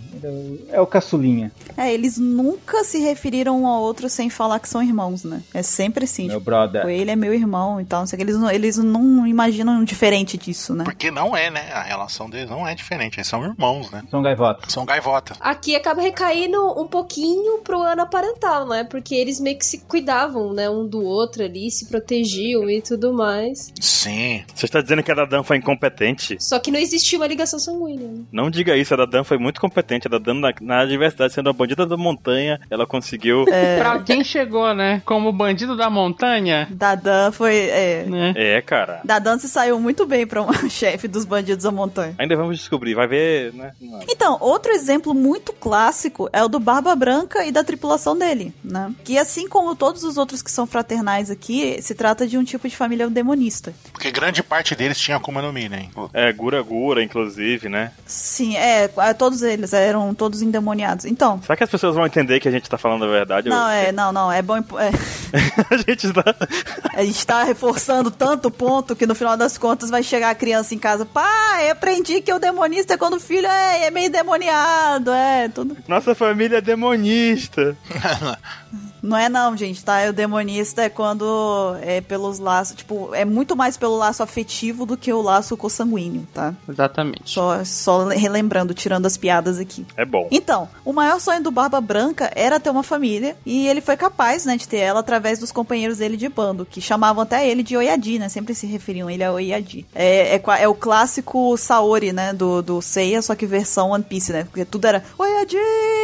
Oyadi, né? Saori, mais ou menos assim. É. É só que o Barba Branca ele não se colocava numa situação idiota pra ferrar todo mundo, né? É. Calma, Ansem, calma, calma. Respira. Ou fez, né? Vai ficar o dilema aí. Respira, Ansem, calma. Não, a Atena seria o Ace, né? Que se- Boa, boa. Boa, essa foi boa. Então, e eles possuíam um grande afeto e admiração e também respeito pelo capitão deles, né? A relação paterna do Barba Branca com seus tripulantes era tão forte que havia até uma regra rígida de que nenhum companheiro podia matar outro dentro do bando porque todos ali eram considerados irmãos. Essa regra é estranha, né? Porque ela é uma regra silenciosa, na verdade. É, porque deveria ser uma regra geral, né? Deveria ser de todos, não só ali. Ele fez com que a regra ficasse bem alta quando ele declarou essa regra, assim, né? Eu acho que ele reforçou a, a- o quão ruim é fazer isso. Pois Tipo, é. Seria, se já é ruim matar um companheiro de tripulação, no caso dele seria mais hediondo ainda, porque eles são considerados irmãos. São irmãos, né? É, eu acho que ele intensificou a- o crime. O Zoro e o Sanji começam a brigar ali, um mata o outro, aí não, tudo bem. Tá de boa, vocês não são considerados irmãos, né?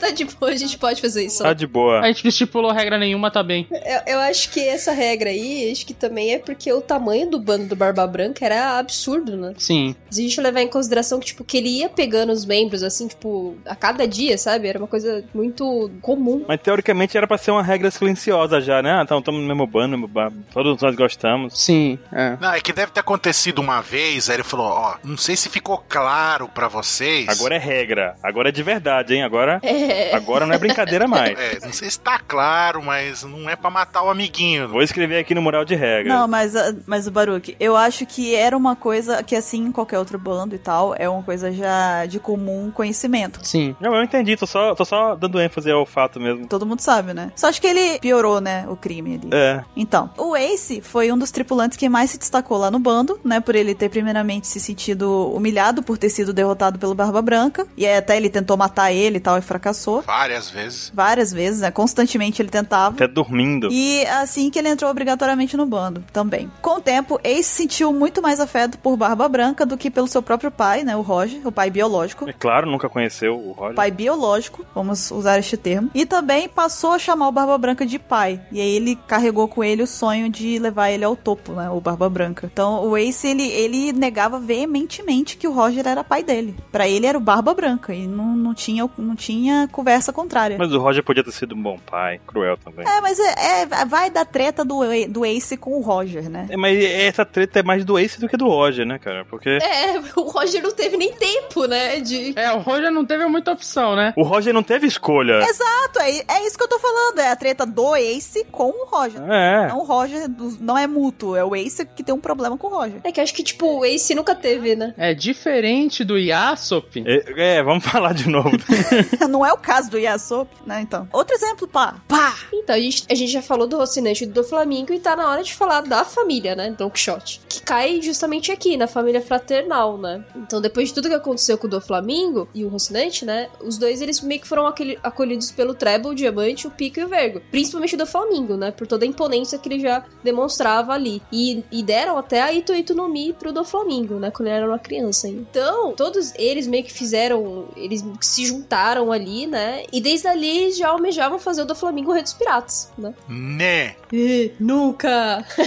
e foi aí que surgiu a família Don Quixote, né? Depois foi vendo que conforme foi entrando os membros do, do bando, eles se tornaram muito leais ao do Flamengo, né? E era uma, tipo, era, existia um sentimento ali. Diferente da Big Mom, não era uma lealdade por medo, era uma lealdade realmente porque... Era respeito e afeto, né? Eles realmente gostavam dele. Eles gostavam dele mesmo. Era respeito, chamava até ele de jovem mestre e tudo mais. E o do Flamengo falava mesmo que o bando dele era uma família. Ele deixava isso muito claro. Exatamente. Tanto que ele ficava putaço se acontecesse qualquer coisa com qualquer um dos membros da família. Não, e, e diferente do bando da Big Mom, a família do Doflamingo era realmente uma família como a gente imagina que seja, né? Uhum. Porque o da Big Mom não era todo mundo feito a- na, na força. Do Doflamingo não. Do Doflamingo o pessoal gostava dele, estava ali pra servir ele, não, não tinha aquele receio de contar uma coisa que deu errado. É, ele salvou a Monet, a Sugar, né? Então, é, existia também uma dívida ali, né? Uhum. Com o do Flamengo. Enfim. Mas é, é, é a mesma com, com o Sanji e o Zef, por exemplo, entendeu? Tava mais perto disso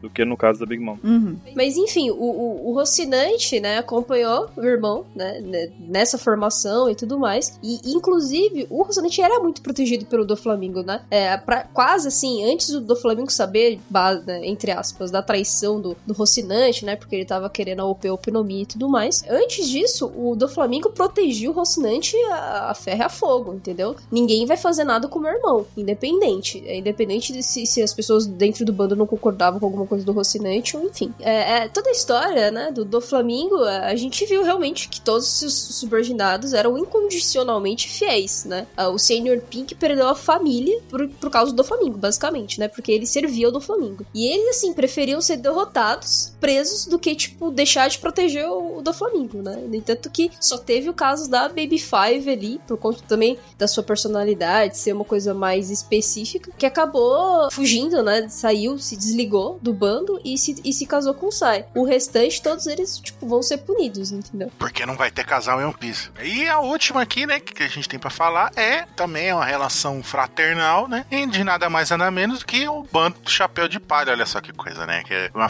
eu donista, né? Porque temos vários usuários de Akuma no Mi ali. Não, nada a ver. Né? Que com o passar das sagas de One Piece, desde o comecinho, com o passar da saga, a gente vê, né, que o Luffy provou que seus companheiros que ele estava ali para por eles, né? Pra proteger eles, não importa o que acontecesse, mesmo que arriscasse a própria vida, né? E várias vezes essas situações a gente eh, foi prova, é, posto a, a prova, né? Essa amizade deles, né? Tanto que, tipo, teve o caso lá da Robin, né? Todas essas coisas, lá com- agora com o Sanji também, né? E tanto que qualquer coisa que acontece com qualquer um deles é sentido por todo mundo, né? Mesmo, tipo, um eh, querendo admitir igual o Zoro, né? Não admite coisas do Sanji, né? Eles sentem a perda, né? Inclusive o próprio Mary, né? Que era considerado do bando também, que quando ele teve lá o funeral dele lá, todo mundo ficou muito abalado, né? Com a perda dele, né? Tipo, mostrar o tanto que eles tinham apreço pelo Mary, né? E após essas diversas aventuras, né, cada vez fica mais claro, né? O sentido que eles. O sentimento de amizade deles, né? Tipo, tanto que em Thriller Bark, né? Que eles ali estavam dispostos a sacrificar a vida deles, né? Pra salvar ali o pessoal tudo, né? Inclusive o próprio Brook, né? Que foi naquela época ali, o pessoal da Lola e aqueles outros, o bando dela ali, né? Arriscando a vida deles ali. Tanto que tem aquela parte que o Luffy tá lutando com, com o Mori ali, grandão. E tá o Zoro, fica parado, cruza os braços.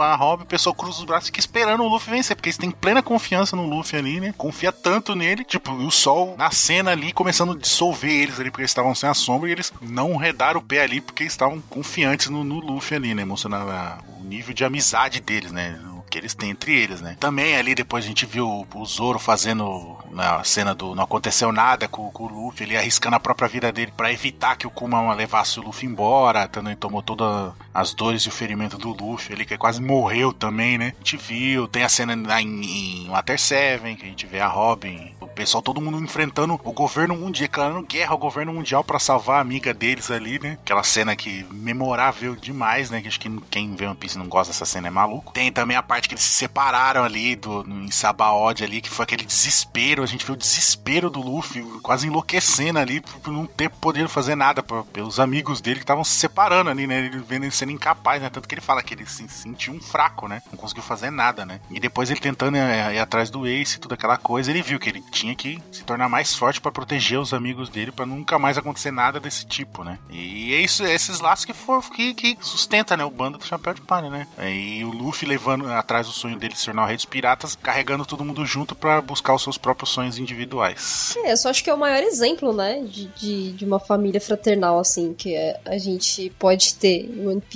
Que a gente viu, né, toda a aventura acontecer. O Ruffy salvando essas pessoas as- e, e todos os membros ali serem gratos ao Ruffy. né, Não só, tipo, por serem salvos pelo, pelo Ruffy, mas também de querer carregar o sonho do Ruffy, né, de querer fazer dele Rei dos Piratas. E eles meio que, tipo, conviverem, né, ali dentro de um bar, prol de um objetivo. É, e com alguém que, por motivos óbvios, tem que ouvir muito a Oz de One Piece, eu não posso deixar de lembrar de uma música chamada Family, em que eles cantam sobre esse tema, são os Mugiwaras cantando, os Seiyus no caso, né, e eles terminam uma frase que é muito repetida durante a música, é Oretachiwa Family, que nós somos uma família. Olha aí que bonito, né? Bacana. Quero essa música no cast. Vai estar.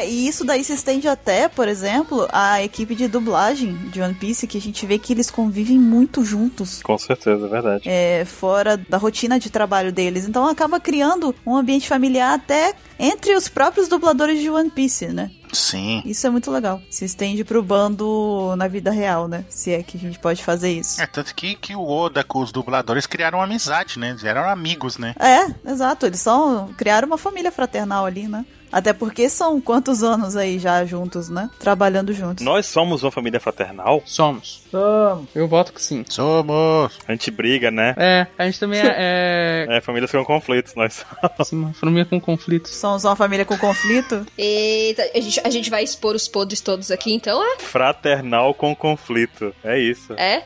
em pleno PEXCast? Aham. Olha aí. Não, nós somos uma família perfeita, gente. Estamos aqui de boa, Ah, sim, perfeitos. aham. Somos a família OPEX, então. nos amamos. Sim. Olha que coisa bonita. Ô, Ansem, sim. O Ansem tá lá, tipo, sim, cara, aham, tá bom. Sim. Sim. O que quer que, quer que você tá falando aí? Tá, Alguém tá ameaçando ele, sabe? Alguém tá. tá dando beliscão no braço dele. Ele fala que sim, fala que sim. Você voltar o você vai escutar o barulho da arma engatilhando ali, né? Sim, sim, sim, sim. E já que a gente tá considerando isso, depois de toda essa, essa falação, todo essa, esse monte de conceito, de exemplo, o que que, que que a gente pode dizer aí que é uma família, então? Posso começar? Pode, pode. Só, ó, eu só tenho uma coisa a acrescentar. Fala, fala. Ah, tia, vocês querem tirar para o ímpar aqui? Eita, eita, olha, olha esse conflito, olha esse conflito aqui, ó. Olha esse conflito Olha o conflito, olha o conflito. Isso não é nada, isso não é nada. Não, que eu vou falar que tem um cara aí no cast, que eu não vou dizer quem que é, que, fe- que junto com, com, com o cara aí que rola dado aí fez, o- fez o, o pacto igual do, do Luffy lá, com, com o sábio pessoal lá. Não vou falar quem que é, não. Eita. Eu não sei de nada. Ah, não vou falar, não. E aí, beberam? É, saquei. É, beberam.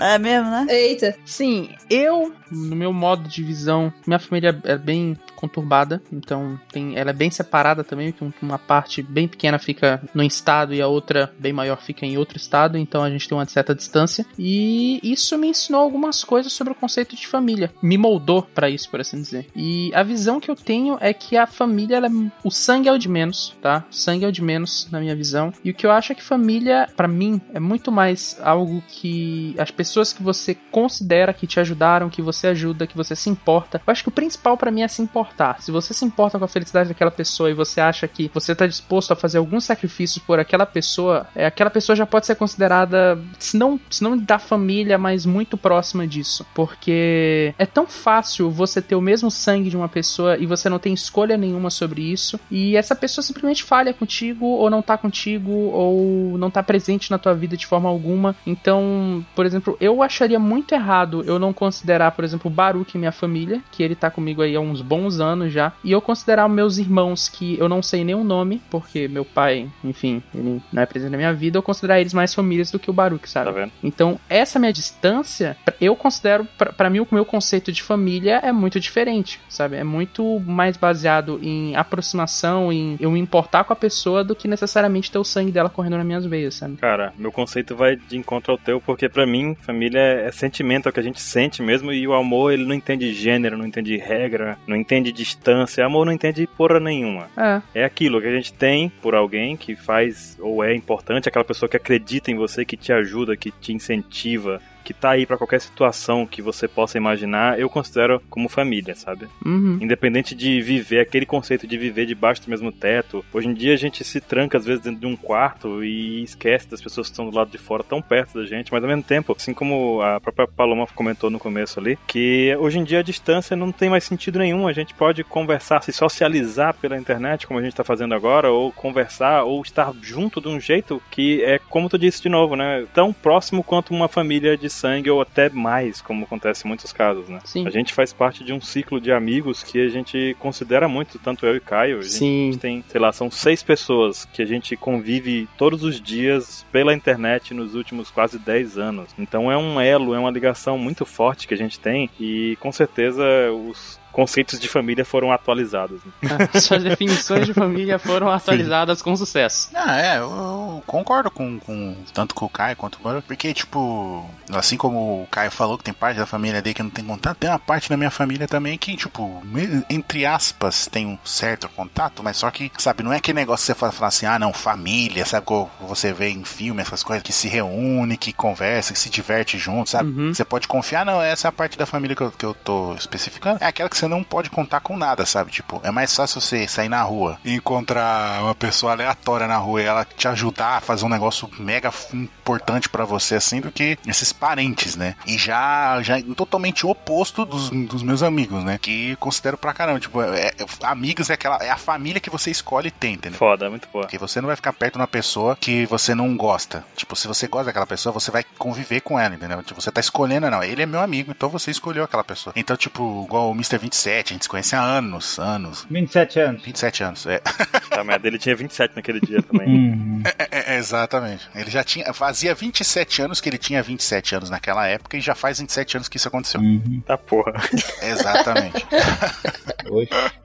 É, bugou, né? Então, e tipo, e cara, é um monte de coisa que a gente passou entre a, a gente, os- o pessoal amigo, tudo. Alguns, tipo, se foram ou não, tipo, morreram, sabe? Mas, tipo, deixaram de ser por, por falta de convívio, por. Porque a pessoa não realmente não, não, não, não, não tinha aquele, digamos assim, espírito de, de amizade mesmo, de, de igual o, Uhum. Nakama mesmo, como a gente fala no, no One Piece, né? E diferente de, disso, é, a família, né? Tipo, meus avós mesmo, eu considero minha família, porque eles estão ali pro que der e vier e vice-versa também. Se vocês precisarem de mim, eu conto. Eles podem contar comigo que essa é a minha família. Hum, você 27. Eu só tenho a dizer que, como se escreve japonês família, como que é? Kazoku e pirata é Kaizoku.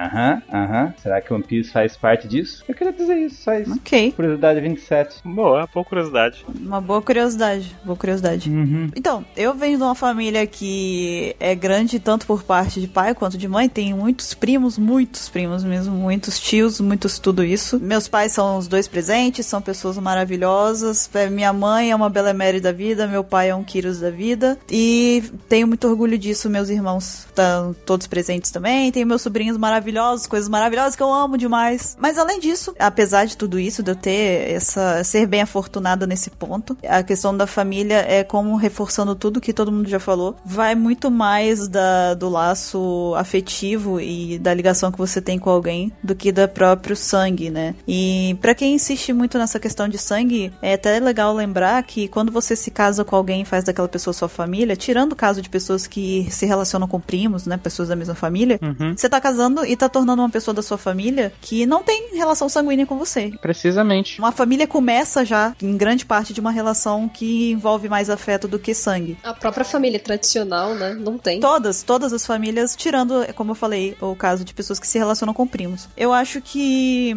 basta pra você identificar se uma pessoa é da sua família ou não, você, isso é muito do sentimento, mas eu acho que é complementando só um pouquinho do que Caio falou, é quando você se sente capaz de fazer uma coisa na verdade, não uma coisa, mas in, você amar e cuidar de uma pessoa incondicionalmente, aquela pessoa automaticamente é sua família. Porque a gente só faz tudo, tudo. Não é tipo, tudo chegou lá na hora, você dá dá pra trás. Não. É tudo. Você não nem pensa, você não considera. Tipo, ah, fulano precisa de mim, tá bom, vamos lá. Não quer nem saber o que, que é, você ajuda. Nesse caso é família. Porque família é superior a qualquer outra coisa, né? Tanto que melhores amigos acabam se tornando uma família, que é o que a gente falou aqui dos fraternais. Então, acho que acima de você ter uma família grande, de você ter um pai ausente, de você ter uma mãe presente, de você ter, enfim, viver só você e seu irmão, o que vale mesmo é o quanto você ama aquela pessoa e o quanto você é capaz de se doar por ela, de proteger ela e de, sei lá, passar, fazer dela, mostrar para ela o quanto ela é importante para você. Então, acho que. E, e, mais importante, pessoas que são da mesma família, elas cooperam, elas trabalham junto para que possam crescer juntas, né? Cada um apoia o outro, e isso é muito bacana.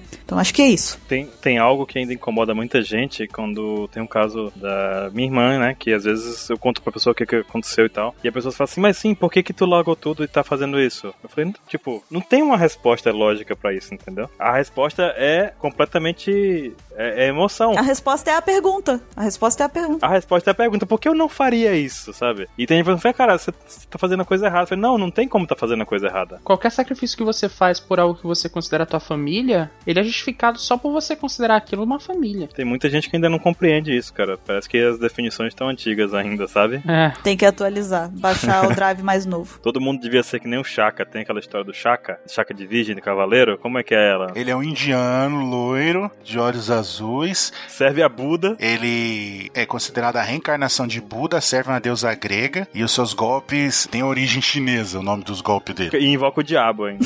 e invoca o diabo. Ou seja, ele tá na família da Big Mom. É o demonista, então. É o demonista.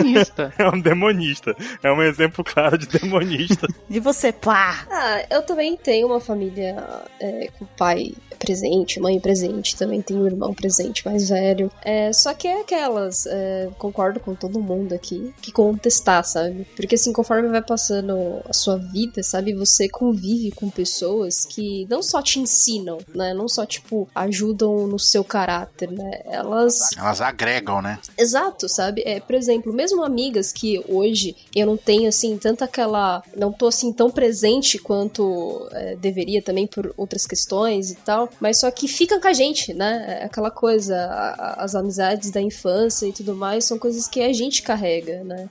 E eu tenho amigas desde a infância que eu converso, que vem em casa, que tô sempre é, presente, sabe? E, e ela me ensinou muitas coisas, né? Ela agregou na minha vida, ela fez eu aprender coisas que provavelmente eu nunca aprenderia sem ela, né? Acho que são características assim que fazem a gente pessoas melhores, inclusive, né? De certa forma a gente carrega pra vida, né? Acho que isso também significa muito, né? Acho que tem um pedacinho ali que, a, que acaba que você acaba pensando, tipo, poxa, hoje ela não é, pode não ser tanto a minha família, mas ela foi. Uhum. Então é, é por isso que eu também acho que é legal a gente nunca ficar carregando muito rancor, sabe? Independente do que nem o Mozinho falou, de amigos que não, convi com, não convivem mais tanto assim com a gente e tudo mais, só que fizeram parte, né? Da nossa vida. Uhum. E acho que isso é, é importante, é, é, bem importante, né? Então, hoje, por exemplo, tem o Yuri, né? De exemplo. Né? Alguns de vocês, o Caio deu exemplo do Baruch, o Baruch deu exemplo do Caio. E eu tenho o Yuri, né, como exemplo. Eu tenho meu irmão que é presente, a gente sempre conversa, a gente tá sempre junto. Só que o Yuri, ele, sabe, a gente faz coisas, a gente conversa e a gente tá sempre tão junto que é como se fosse.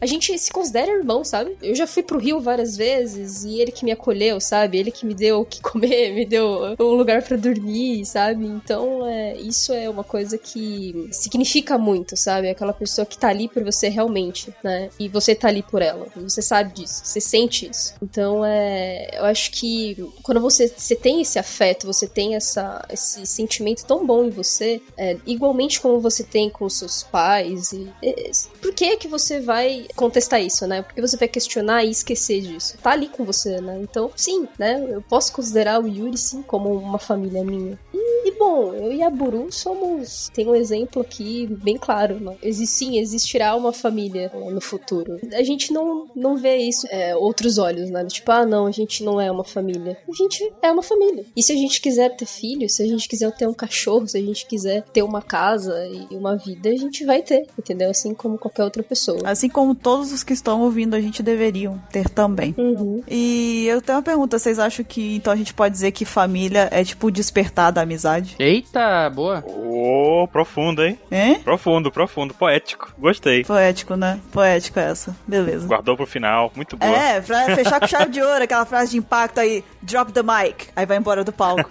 É, porque inclusive isso faz tanto sentido, porque quando uma mãe ou um pai, ele tá próximo de você, ele fala, eu não sou só seu pai ou sua mãe, eu também sou seu amigo, eu tô ali com você sempre. Exatamente. Então acho que isso significa muito. É verdade. Pra ver ou é pra comer? Ignorando a piada de tio que Baruch tá fazendo aqui. Esse sou eu na família. Sim, é só uma coisa é, que eu queria só pra concluir aqui. Fica aqui também o meu apelo, minha, na verdade é o meu conselho como amiga, porque eu considero os ouvintes do Apex Cash alguns amigos, são como se fossem pessoas com quem eu posso me dar o luxo de passar um pouco de sabedoria, né? Eu não sou a pessoa mais sábia do mundo, mas já aprendi algumas coisas na vida. E se eu puder falar alguma coisa pra vocês, ou dar alguma dica, é que independente de quem for a família de vocês, se for um cachorro, se for você e seu irmão, se for você e seus amigos do bairro, se for, enfim, quem, quem quer que seja que você considere a sua família, se apegue a ela e proteja ela como se fosse o seu One Piece, o seu tesouro, porque não tem nada mais importante na vida do que a sua família. Então, sempre que você brigar com alguém que você gosta, que você considera que é sua família, não deixe o orgulho passar por cima, não deixa nada disso acontecer, porque vai fazer falta. Com certeza vai fazer falta quando não estiver mais lá. Então, essa é a minha dica. Pois bem, ah, mais alguma coisa que vocês queiram falar? Falamos bastante nesse Apex Cash, hein? Estamos todos de garganta gasta, falamos muito. Pois então, agora é a vez de vocês, ouvintes do Apex Cash, participem, mandem e-mail pra gente. Teve alguma família aí, algum tipo de família que a gente esqueceu de comentar? Teve algum exemplo que a gente não trouxe, vocês gostariam de falar também? Participem, manda pra gente, vai lá, e-mail, contato, arroba onepcx.com.br. A gente vai ficando por aqui agora, mas semana que vem estaremos de volta no próximo PEX Cash. Até lá. Até lá. Até lá. Falou. Até mais.